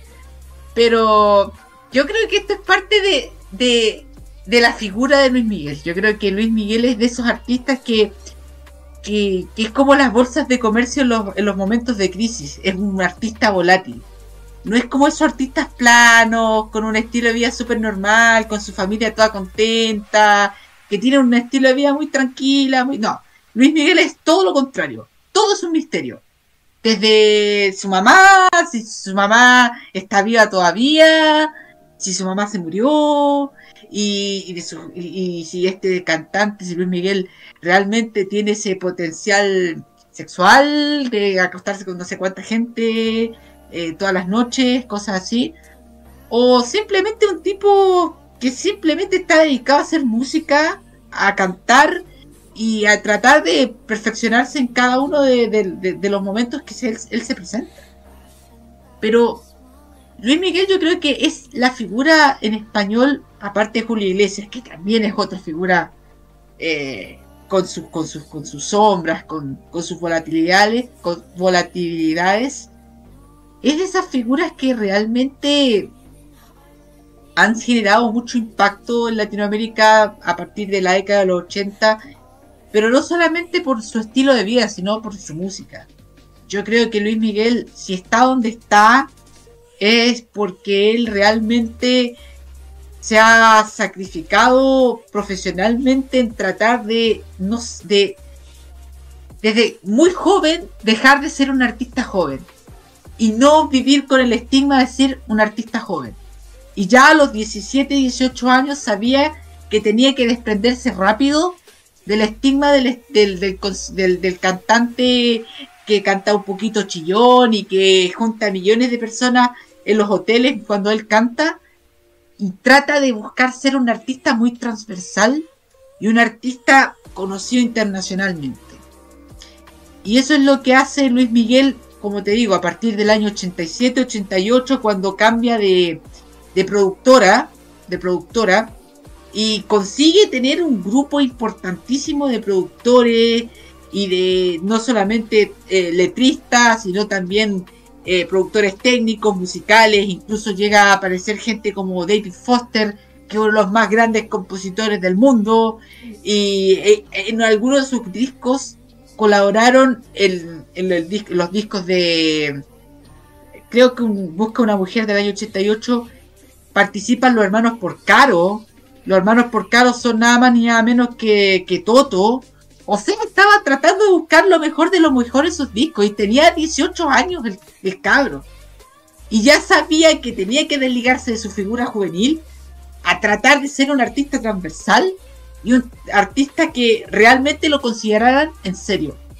Y esa confirmación creo yo está en Romance el año 91, cuando él revitaliza cierto género que es el género de las baladas y también lo hace ya terminar con su con figura de, de- artista juvenil, reitero, para ser un artista conocido por todo el mundo y respetado por todo el mundo. Por todas las, por todos los géneros, por todas las personas. Ya no era el cabrito chico, sino era un artista grande y tenía 21 años, oye. O sea, tenía el resto de su vida asegurado. Ya a los 21 años ya estaba en la cumbre. Entonces, y ahora hace lo que quiere simplemente. Si quiere engordar, engorda. Si quiere enflaquecer, en- enflaquece. Y lo importante es que Luis Miguel tiene una consideración importante por Chile. Porque hay algunos que dicen, ah, Chile es importante, pero a lo mejor no aparece en sus tours. Pero por lo menos este año, el tour de este año, tiene, solamente hizo concierto en cuatro países. Estados Unidos, México, evidentemente, porque no solamente su país, eh, México por ser México, eh, Estados Unidos porque es un país donde hay mucha población hispanoparlante, Argentina y Chile. Solamente nosotros dos fuimos los otros dos países que tuvimos gira de Luis Miguel y eso también refleja que él sabe muy bien a dónde está la gente que lo escucha y la gente que lo acompañó desde los primeros años, a pesar de esa entrevista nefasta que tuvo con Patricia Maldonado diciéndole que no iba a tener futuro. Vaya, vaya que mal acertó esta señora, muy mal acertó. Y bueno, a esa señora la recordamos no tanto por su música, infelizmente, y a Luis Miguel lo, lo recordamos por sus polémicas, por su escándalo, pero por sobre todo por su música y por su capacidad de, de ser nuestro gran crooner latinoamericano. Y eso realmente lo tiene con creces ganado. Ajá. Muchas gracias, muchas gracias Hugo Cárez Navarro por esta, por esta, por este raconto de lo que ha sido la historia de Luis Miguel y todos sus mitos y todos sus mitos que se han cernido en el último, el último tiempo. También saludar a Nicolás Eduardo López que también que nos propuso el tema de hecho. No sé tú, pero yo no dejo de pensar. Ya, hablando en, se- hablando en serio, Luis Miguel es un artista que tiene muchas luces y sombras. A diferencia de lo que puede ser un Chayanne, que todos conocemos su vida y lo, y lo a veces plana que puede ser, y se gana la simpatía de todos porque es un hombre bastante expuesto. Pero el caso de Luis Miguel es bien particular. Partió siendo muy niño en la música, con un padre eh, dominante, tiránico. Eh, también está el tema de la desaparición de su madre, si está viva o no. Realmente la vida de Luis Miguel es digna de una serie. Por algo le hicieron una tremenda serie, una serie biográfica. Pero este niño que empezó a cantar, obviamente los niños crecen. Y, puede, y ahí puedes tomar dos caminos. o el de dejar de ser una estrella infantil como le pasó ya en los 50 Joselito o mucho después de Luis Miguel a, a- a Pablito Ruiz que al momento de empezar a crecer, a cambiar la voz pierden fuerza o simplemente a- aceptar estos cambios, asimilarlos y acercar tu música a un público más adulto y convertirte en un artista transversal, que es justamente lo que le pasó a Luis Miguel. Desde Decídete o Me Gustas Tal Como Eres, ya a primera mitad de los 80 en adelante, tú ves un camino, una maduración, que se empieza a notar todavía más con la incondicional, con los discos de, de ro- de romance. Realmente tú ves ahí una maduración no tan solo personal, sino que artística, y que él supo asimilar bastante bien. O sea, dejó de ser eh, este cantante para las niñas para, para, para acaparar un público mucho más adulto y sus producciones realmente estuvieron cuidadas y a la altura de los desafíos que se venían. No, era que los boleros le quedaran, grandes, sino que supo adaptarse muy bien a, tener esta dinámica, ser apoyado con gente tremenda como Juan Carlos Calderón, como el mítico Armando Manzanero. Ahí te das cuenta que Luis Miguel realmente podía conquistar no solo Latinoamérica, sino que el mundo entero. Ya desde pequeño lo hizo, intentó conquistar el mercado italiano, participó en un festival de San Remo y casi lo gana. En ese sentido yo digo, la figura de Luis Miguel, los enigmas de toda su vida, hacen que el artista, pese a ser en persona desagradable, por, no en vano es conocido como el chupete de fierro en nuestro país, pero aún así logra una fanaticada tremenda. ¿Y por qué? Porque tú escuchas ahí a un artista que tiene un sello propio. Digamos que para la formación de un artista no tan solo basta cantar bien, sino también la imagen que tú proyectas. Es una mezcla también, mezcla de teatro, porque él sabe utilizar muy bien el escenario. A veces también él sabe recordar su- sus éxitos que lo hicieron famoso de adolescente, pero no se queda solamente en eso. Él sabe que no es el mismo de cuando calienta el sol que el de si tú te atreves. Aquí te das cuenta de que Luis Miguel, si logró el récord de llenar 10 Movistar Arena a tablero vuelto, es porque realmente es un artista que vale la pena ver. Y estoy seguro que si hubiesen continuado agendando fechas, lo hubiese llenado igual. Eso sería. Muchas gracias, Nicolás Eduardo López. Roque Espinosa, su turno. Desmutese, por favor. Sí, es que estoy tratando de desmutearme acá porque estoy desde varios frentes, varios, a- varios frentes hace poquito. Mira, eh, yo vengo siguiendo desde que era chico Luis Miguel, no soy fanático de su música, ni de por cerca ni de por lejos, pero yo tengo que decir de que por lo menos yo puedo atestiguar al menos 35 años de su historia a nivel discográfico, a nivel musical. 35 años. Cuando su videoclip La Incondicional lo pasaban a cada rato en programas como Mediodía en Chile, TVN, o también eh, cuando de repente en ese programa que hacía Antonio Bodanovich previo a Viña, que era Cantar en Viña un día, tocaba sus presentaciones, sobre todo las del 84 y 85, que yo creo que la del 85, perdón, debe haber sido el punto de inflexión en donde la carrera de Luis Miguel acá en Chile y sobre todo a nivel latinoamericano despuntó. Esa presentación en Viña del 85, que yo creo que fue más, quizás el, Viña- el festival de Viña más mexicanizado de todo, junto con el del 94. Yo pienso que ese festival fue el punto de inflexión para darnos cuenta de quién era el muchacho que estaba en ese escenario. Para darnos cuenta del gran artista que iba a nacer a partir del escenario de la Quinta Vergara. Y se cumplieron.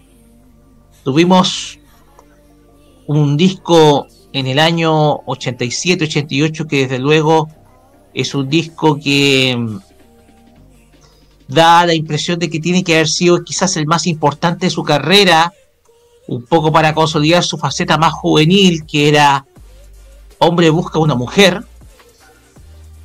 en donde tú tienes ahí la incondicional, culpable o no, o la misma, la canción que le da título al disco. Antes teníamos canciones que podían ser muy inocentes desde el punto de vista del, del romance adolescente, como La chica del bikini azul.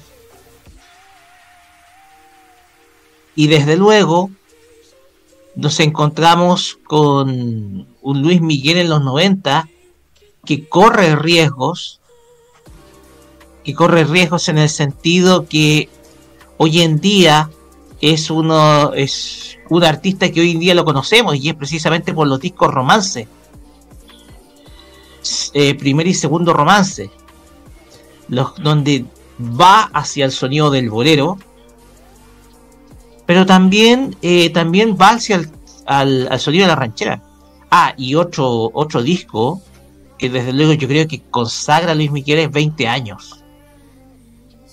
Ese disco del año 1900, lanzado en 1990, con canciones como Entrégate, entonces mucho más baladístico este eh, eh, incluso será será por será que no me amas también es ot- otra canción que ya mostraba facetas mucho más pop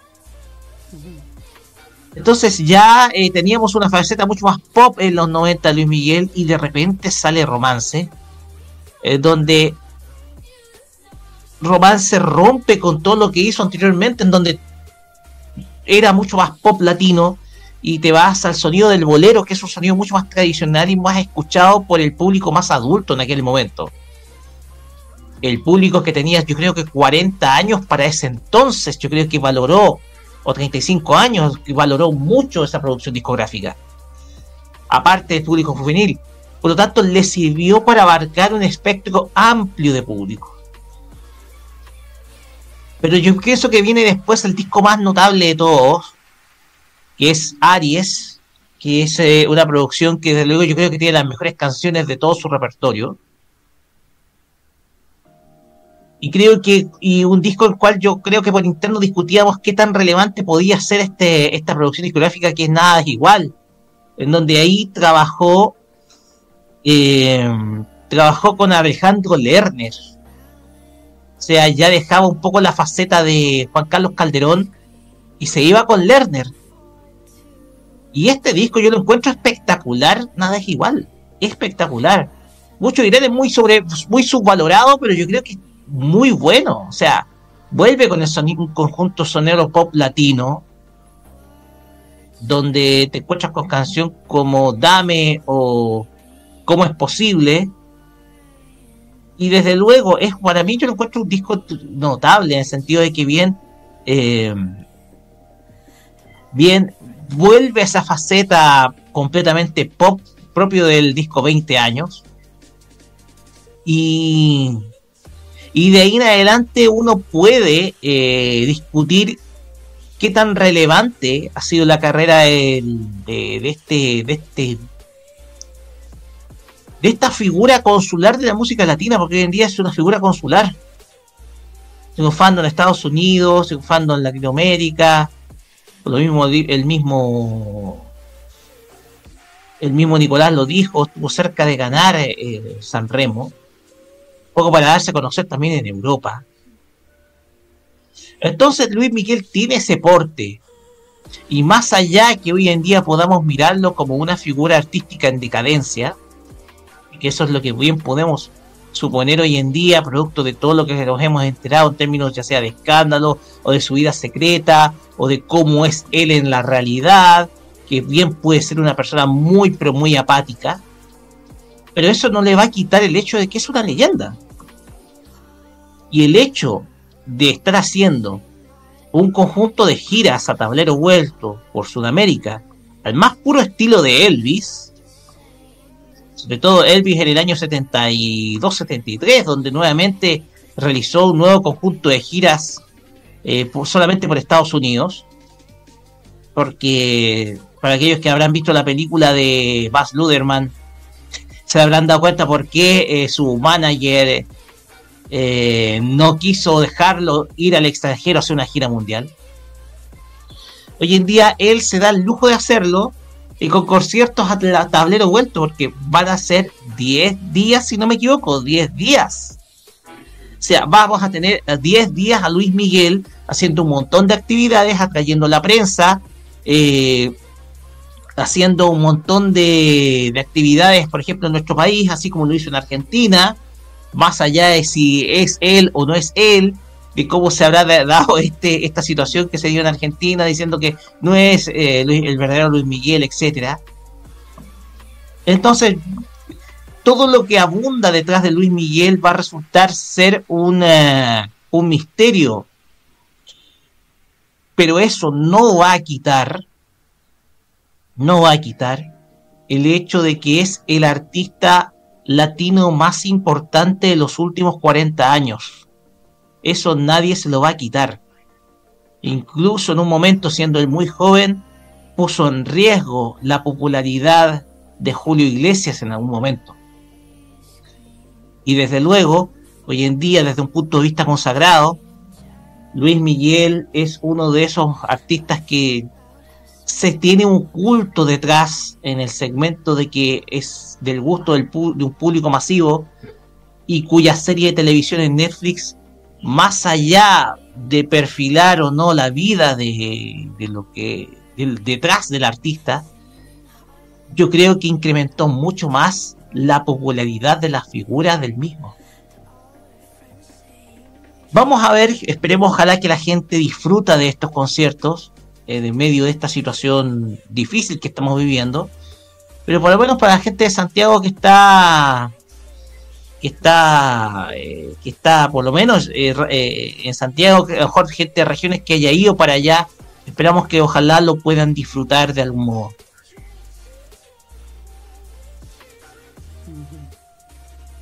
Muchas gracias. Muchas gracias. Jaime Betanzo te iba a decir. Roque Espinosa, Roque Espinosa, en fin.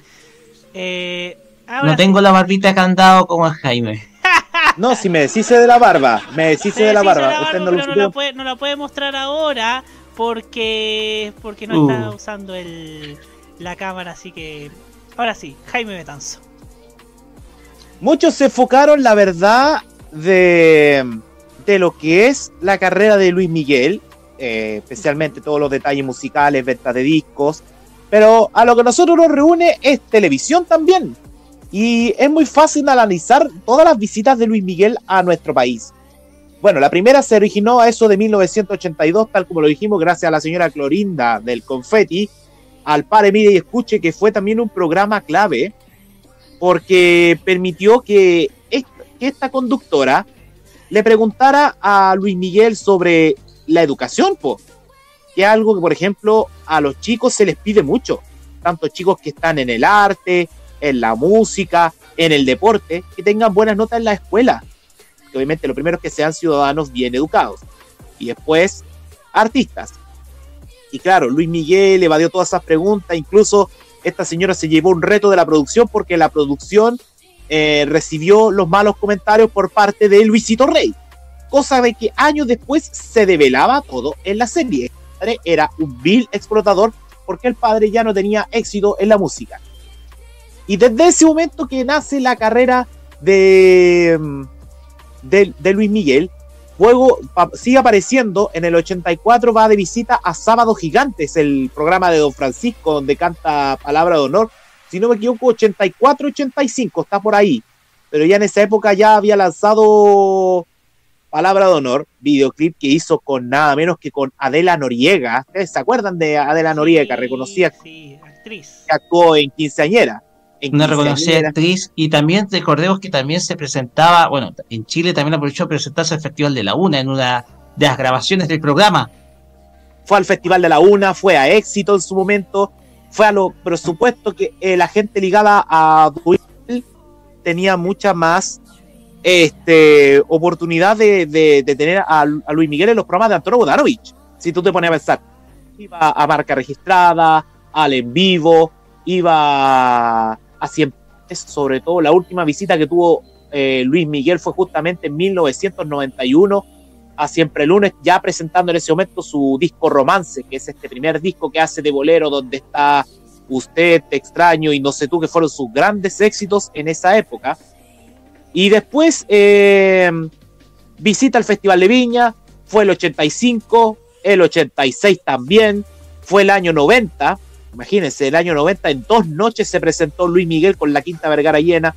Después se repite el plato el 94 en un festival que se transmitió vía, en vivo y vía satélite a toda Latinoamérica, tanto en Chile por Megavisión como en su momento en Televisa por el canal de las estrellas.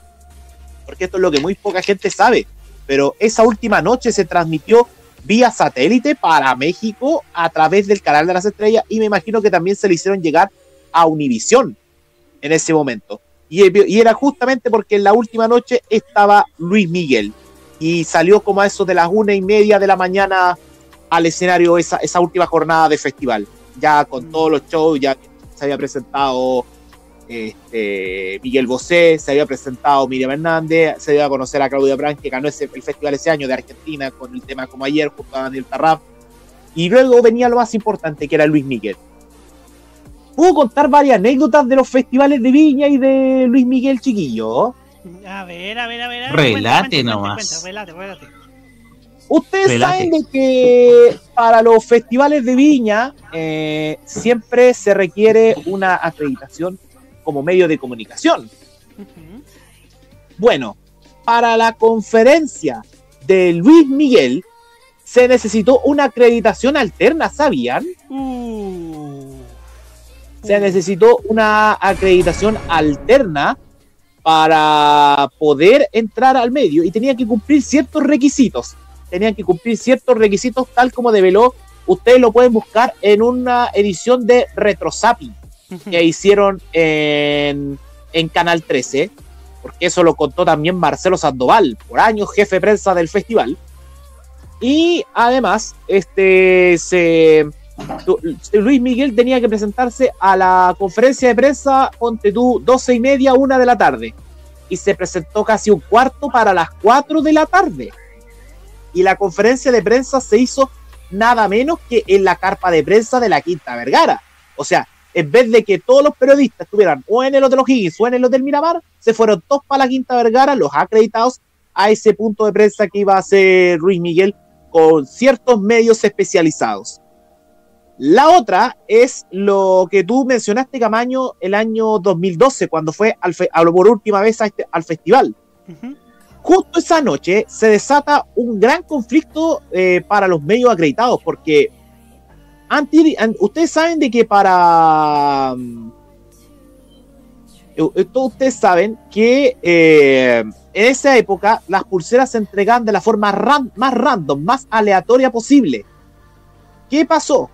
Esa noche, como era la noche de Luis Miguel que iba a visitar la Quinta Vergara después de 18 años, se armó una bataola con las largas filas y las pulseras se entregaron como si fuera una discoteca. Tú entras y tú no entras, así bastante selectivos. Y después los ya todos quedaron inconformes, ya vamos a tener que ir a, a galería a, ver el, espectáculo y a ver qué onda.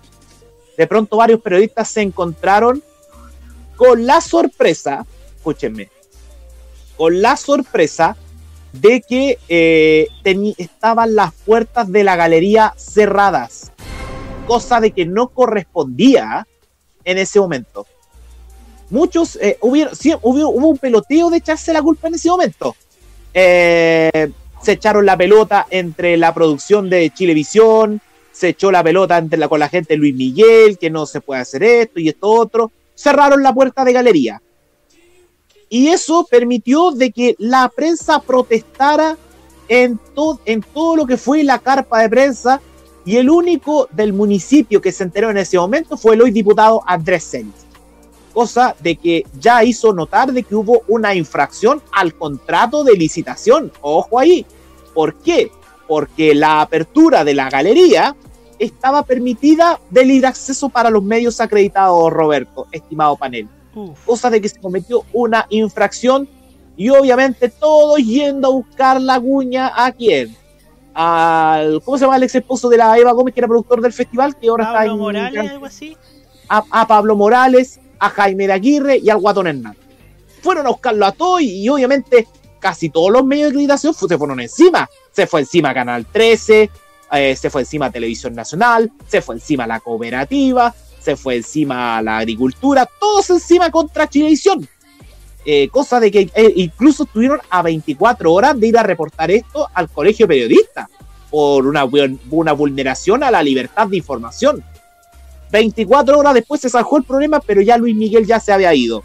Por lo tanto, ese fue el tema, esa es la papita que les cuento del show. Siempre Luis Miguel es muy, es muy, digámoslo, es demasiado cabrón con las exigencias a los medios de comunicación. Me acuerdo que tuvo una pelea con un periodista de un programa de estos de espectáculos de Estados Unidos. Que no me, eh, no me acuerdo cómo se llamaba.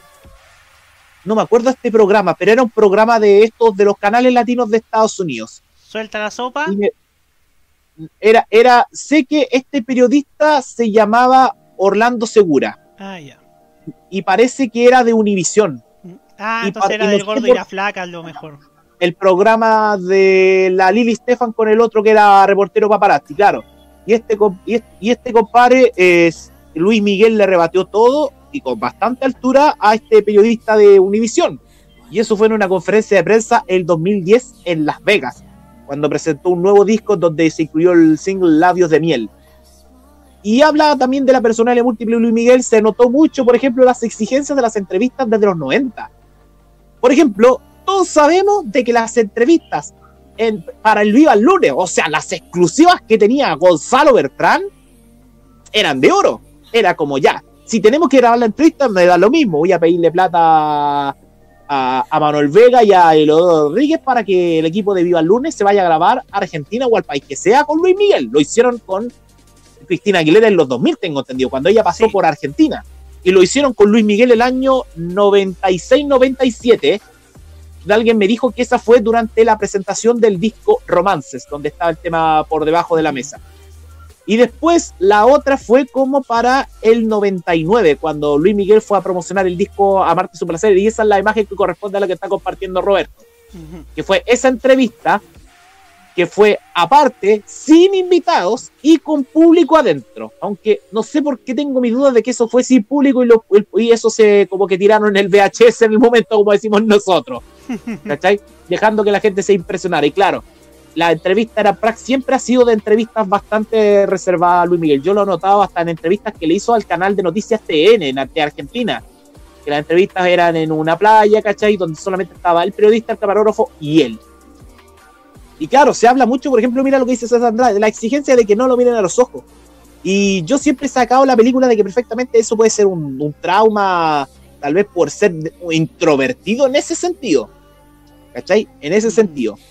Eh, entonces, esas son las anécdotas, y eso es toda la visión que tengo sobre la televisión chilena y Luis Miguel. Porque hace notar que siempre, cuando iba Luis Miguel a todos los programas, era éxito. Ah, y la otra que les tengo que contar, eh, la que pasó con Megavisión, se las conté anoche, chiquillos. po. A ver, a ver, a ver. Pasa de que llegaba diciembre del 92 y había una visita de Luis Miguel. Esto fue a meses de lanzar Aries, que es a mí otro discazo de Luis Miguel junto con Romances. Y se hablaba mucho de, la, de que la producción la iba a tener 100% Megavisión con Televisa. O sea, ya era el primer, el primer cariño que se mandaba a la emisora de Ricardo Claro con la de Milo Azcárraga. Y ese primer cariño, aparte de que se mandaban las novelas mexicanas, las más exitosas, tenía esto, incluyendo que ese año 92 fue la visita de Raúl Velasco con Siempre en Domingo. Hicieron este especial, pero la gente de Televisa, y parece que la producción de Luis Miguel, no quería que el conductor fuese César Antonio Santos. No querían que fuese Santos. Claro, porque tal vez el tipo era muy empaquetado, demasiado clásico, para un conductor como, para un, perdón, como un cantante como Luis Miguel. Y pasó este conflicto de que estuvo a punto de no emitirse, claro, porque la gente de Luis Miguel siempre tuvo un buen acercamiento, y lo dije anteriormente, con Bodanovich. Nunca lo tuvo tanto con Don Francisco. Es el gran detalle. O sea, prácticamente uno pensaría, ah, debe, debe ser muy cercano de Don Francisco. No, era más cercano con Bodanovich. Y pasó que este especial parece que casi estuvo a punto de no emitirse por los primeros desacuerdos, por estos desacuerdos entre la producción de, Televisa con, con Megavisión. Cosa que se terminaron olvidando al año siguiente para poder ganar la licitación del Festival de Viña y que Viña 94 lo produjera 50-50 Megavisión y Televisa, Megavisión liderados obviamente por, por, Juan, por Lemos y Cristian Simón junto a Arturo Rodríguez, el director del Porque Hoy es Sábado, y la producción de Televisa de la mano de Marco Flavio Arturo Cruz y el, Rodríguez. Arturo Rodríguez, perdón. Y la producción de Televisa, como decíamos, con Marco Flavio Cruz y con el nefasto de Luis de Llano. Ajá. Entonces, es eso. Y mira, Archión VHS nunca fue a martes 13. ¿Y por qué creen que nunca fue a martes 13? Santis. Más que eso, los estelares de Bodanovich. Sí. Yo lo dije, era más, Luis Miguel y su equipo de producción eran más cercanos en ese entonces a Antonio Bodanovich que que a Canal 13 con Santi. Cuando se va a Santis, de, del- de Canal 13, ahí empiezan a acercarse un poco más con Luis Miguel. Se hacen notar los conciertos que transmitían en vivo de Luis Miguel en nuestro país. Sobre todo me acuerdo un concierto el año 97, 98, que se lo transmitió Canal 13 y luego el del 99 de la gira de Amarte es un placer. Y todos dirigidos por nada menos que Gonzalo Bertrán Martínez. Efectivamente. Déjenle al resto todos los conciertos, repártanselo entre Eduardo Domínguez Vial y Cristian San Miguel, pero a Luis Miguel 100% a Gonzalo Bertrán, muchachos. Eso nomás quería complementar. Muchas gracias Jaime Betanzo y los conciertos en el San Carlos de Apoquindo y el Estadio Nacional y esa era la y cuando dieron el concierto de Luis Miguel en el 97 fue la misma semana en que después de que Chile había clasificado también a Francia, que esa fue fue una semana redonda, o sea, el domingo Chile clasificó, el lunes las celebraciones viva el lunes y, y el viernes todo a ver a Luis Miguel en en, en San Carlos de Apoquindo. Y ese como concierto. Sí. y ese concierto, si no me equivoco, fue retransmitido la misma segunda noche del Festival de Viña del año siguiente. Sí. Del 98. La primera o la segunda, gancho. creo yo. Fue la segunda, porque la No, fue la primera segunda. fue eh, la presentación de YouTube con su, gi- eh, su concierto en Chile, ese inolvidable concierto del Estadio Nacional en la marco de su gira Pop Mart, Así es. que fue quizás uno de los pocos uno de los pocos shows que le quitó rating o que incluso le ganó al Festival de Viña. Sí, sí, E- siempre se ha hablado de eso. E incluso eh, en base de eso, Canal 13 quiso hacer lo mismo. Quiso hacer lo mismo, quitarle, robarle, pellizcarle un porcentaje de audiencia a un festival de viña que ya estaba dando síntomas de desgaste en Mega con, el concierto Luis Miguel en San de Apoquindo, el del año anterior, y lo emitió en la segunda noche del Festival de Viña. Exactamente. Y sabes qué, yo me acuerdo también que hubo un acuerdo entre Canal 13 y una radio para transmitir el concierto. Adivinen qué radio era. Pudahuel. No, Aurora. romántica. Ah, radio La román- romántica. Radio romántica. Y yo, ¿sabes por qué me acuerdo? Porque mi primer, mi hermana mayor tenía grabado ese concierto de Luis Miguel. Y ese concierto no fue en vivo, fue con desfase de aproximadamente una semana y media. Sí, una semana y Porque media. se requería. Y, además el concierto ponte era un jueves y ya el domingo lo transmitieron completo por Radio Romántica. Incluso en Radio Romántica lo condujo Manuel Enrique Thompson. Sí, el sea, Mr. Thompson del tiempo de oro. Mr. Tom- Ma- Mr. Thompson, exactamente. Y después fue al después se transmitió un concierto una- más resumido por, por Canal 13, siempre una hora y media como máximo de concierto. Muchas gracias, Jaime Betanzo. En fin, varias anécdotas que se cuentan sobre Luis Miguel, como las que nos dice Archivos en VHS, que nos aporta un dato localista de Osorno. En diciembre de 1984 tuvo un paso por Osorno que vino gracias a la antigua radio Supersol, que sorteó una once con la Uh. fans de la época. O sea, imagínate, una mega estrella latina en Osorno. Tras esa Pero está en visita- su comienzo. Está en sus comienzos, claro. Tras esa visita viajó a Santiago a Sábado Gigante y en los otros espacios que menciona Jaime. Y lo, para, y lo paradójico de esa visita a Osorno fue la última vez que fue allá. Nunca más volvió a Osorno. No, obviamente que no. Es como lo mismo de Enrique Iglesias, por la. Enrique Iglesias no fue a los medios de comunicación de la región cuando se presentó por primera vez entre el 95 y el 96 para promocionar su primer disco. Y solamente tuvo esa visita, tanto así que yo les comenté la anécdota de la, de la radio Portales, po, que es una, una anécdota que queda en la interna. Sí, efectivamente. En fin, nos vamos a la música y ahora es momento. Ahí, ahí mira, hay otro, hay un detalle que quiero aclararle a Rubén Aranea Manríquez. Sí. Eh, me dice que fue la noche en que Televisión no dejó transmitir en HD. Una aclaración. Ese año 2012 y hasta 2016, el Festival de Viña tenía la transmisión en HD, pero era exclusiva para DirecTV. O sea, la televisión digital abierta solamente transmitió en un 16 novenos totalmente pixelado por baja resolución, pero el HD sí se notó en el show de Luis Miguel porque se lo transmitió para DirecTV. O sea, una señal exclusiva. Por lo tanto, eso es, eh, ahí, esa es la corroboración. ¿Qué Y claro, y, y otra, y mira, fue caótica, claro, esa noche, porque me recuerda a Viña 2012, y que todos estábamos todos encerrados como prietas. No, algunos podíamos salir ahí a comer al frente al kiosco, pero en sí estábamos todos atrapados teniendo que ver el show de Luis Miguel y de Diego Torres esa noche en Viña del 2012. Gracias por el recuerdo, ¿Qué César. tiempos, qué tiempos aquellos que esperamos que no vuelvan al Festival de Viña? Bueno, en fin, nos, va- nos vamos a la Recuerdo. música y, nos, y, y sobre todo que no vuelvan los errores del año pasado, de este año, ¿ah? Bueno, nos vamos a la música y nos vamos con este pedido de nuestro queridísimo Martín Correa Díaz.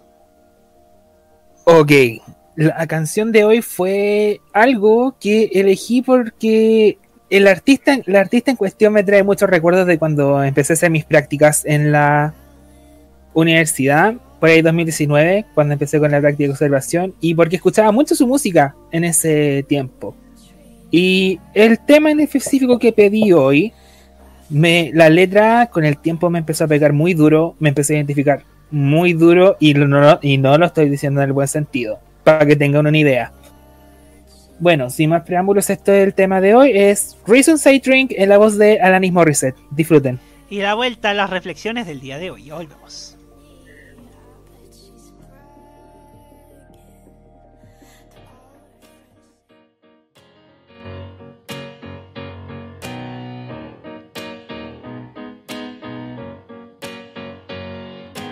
These are the reasons I drink. The reasons I tell everybody I'm fine even though I am not. These are the reasons I overdo it. I have been working since I can remember, since I was single digits. Now, even though I've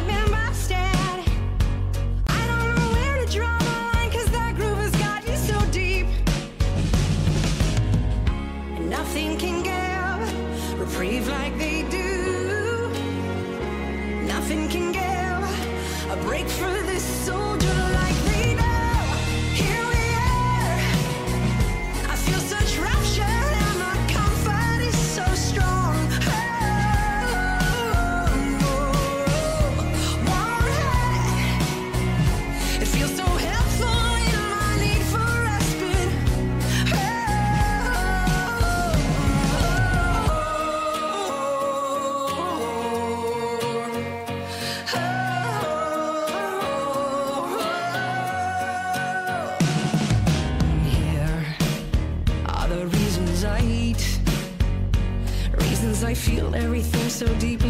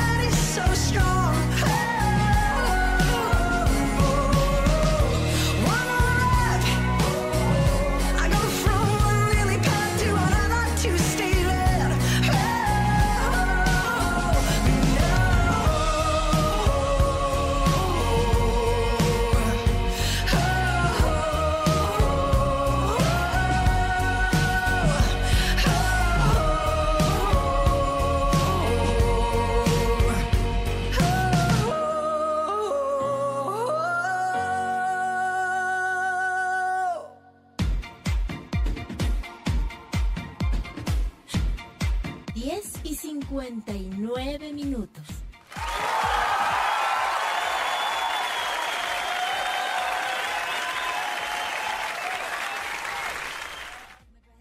Pues bien, ya estamos llegando al final de un nuevo eh, excelente capítulo de La Cajita aquí en modoradio.cl, llegando hasta este nuevo espacio donde, donde siempre comentamos la televisión. Les agradecemos como siempre la gran sintonía que nos brindan como cada lunes a esta misma hora. Y vamos a empezar la ronda de reflexiones finales de nuestro panel, partiendo por Roque Espinosa. Gracias, Roberto. Y en estas ocasiones difíciles para la zona centro-sur del país, me ha tocado ver eh, un desempeño a nivel mediático de parte de noticieros y programas que es bastante extenso, mostrando yo creo que es lo mismo que hemos visto cuando se ha originado una catástrofe, ya sea a nivel de incendios, como los incendios forestales del año 2017, o del incendio en los cerros de Valparaíso, que uno recordará, esto ocurrió en el, en el año 2014. Lamentablemente no puedo seguir tolerando algunas voces o algunas situaciones de sensacionalismo que se dan. Y esto va para todos los noticieros. Todos los noticieros.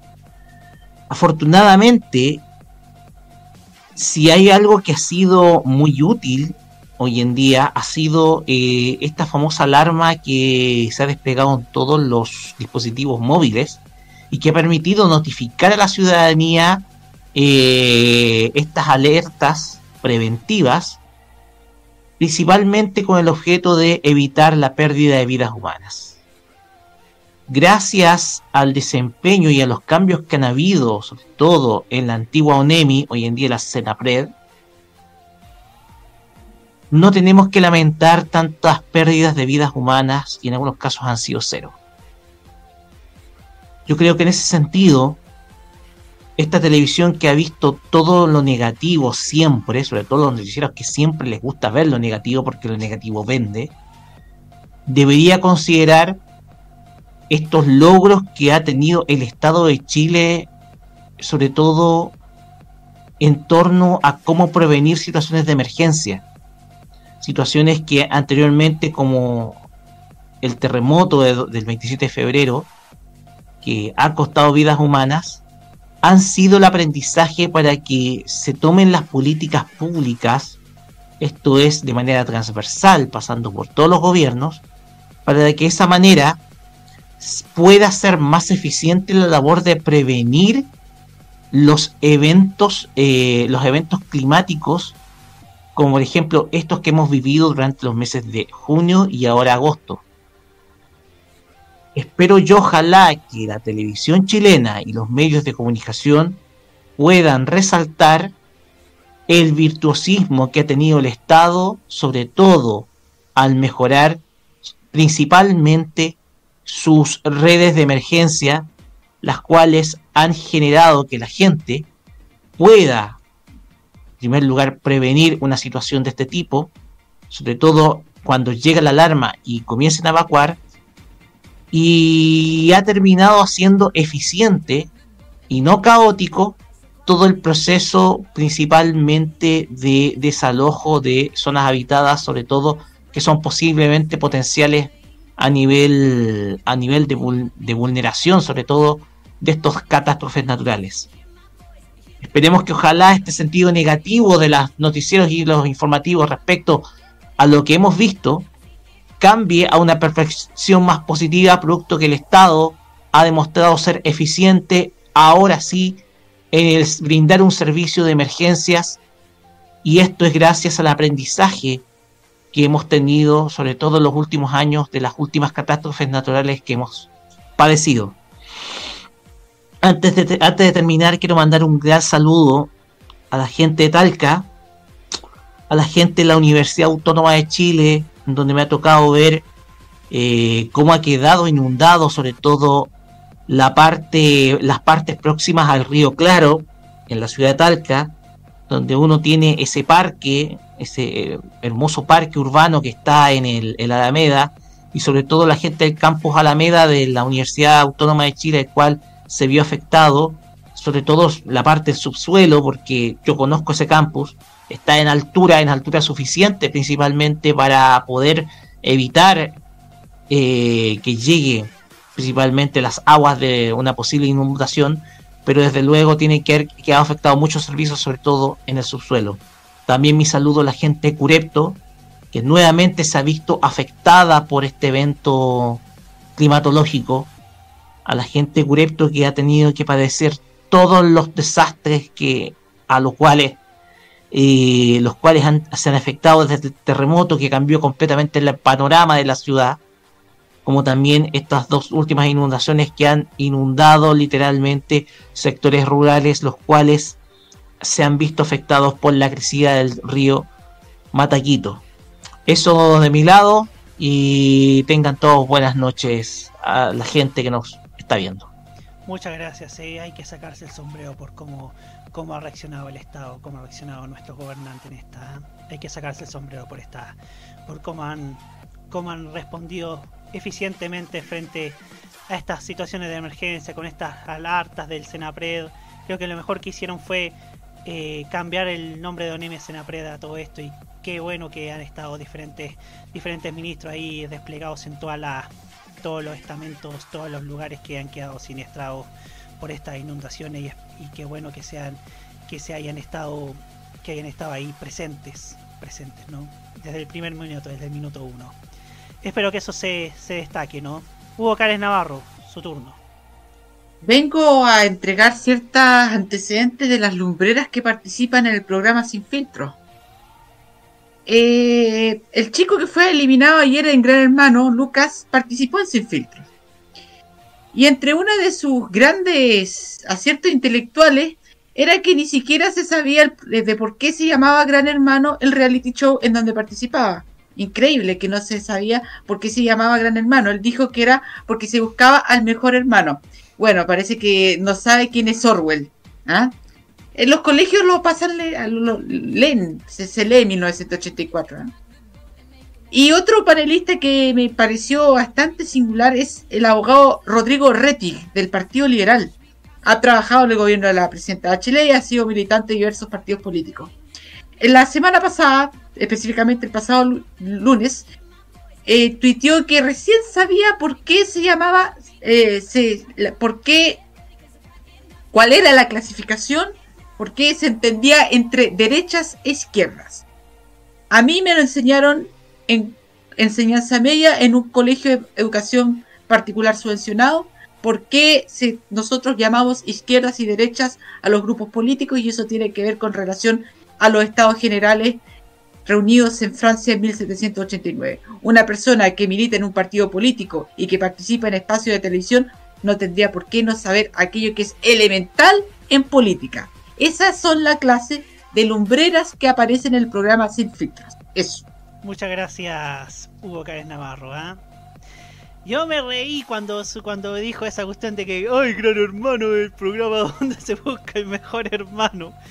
Eh, eh, eh, el nivel de pobredumbre intelectual que tiene la cloaca, como yo le llamo. Bueno, mañana, mañana en la última noticia sale una carta escrita por mi persona, por quien les habla, que tiene que ver con toda esta cadena nacional que los matinales han brindado respecto a la señorita Camila Polisi. Y yo me pregunto, ¿cuál es la necesidad? Porque primero, Gabriela Polizzi ni siquiera es alguien que apoya este gobierno. ¿Por qué? Porque cuando fue parte del Frente Amplio la echaron del Frente Amplio porque dijo que estaba en contra del aborto. Y segundo, porque en Concepción es una persona peso pluma dentro de la política. Peso pluma. No debería tener mayor importancia que la que, la que ya tiene.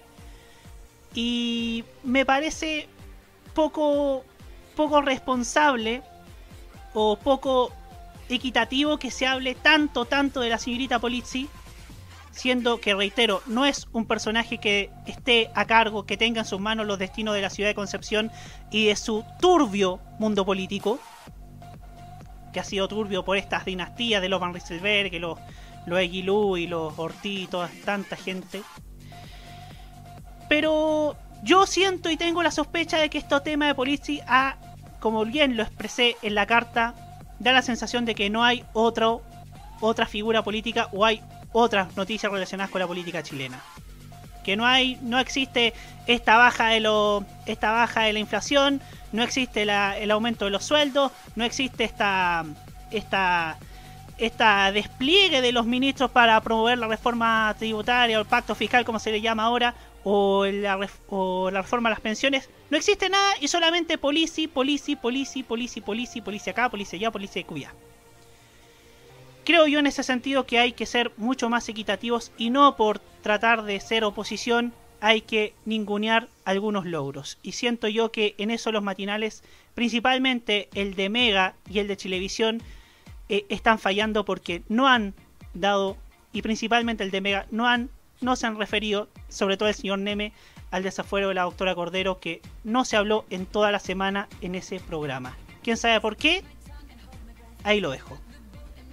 Dicho esto, les invito como siempre para la próxima semana en un nuevo capítulo de La Cajita, aquí en modoradio.cl y como siempre eh, saludamos por supuesto gracias a nuestro chat, gracias a Roque, gracias a Hugo, gracias a Jaime, gracias a Nico, gracias a Martín que estuvo con nosotros y nos encontramos la próxima semana en este lindo programa. Nos vemos, muy buenas noches, ¡Agú! Buenas noches. Buenas noches. ¡Agú! ¡Agú! Bueno.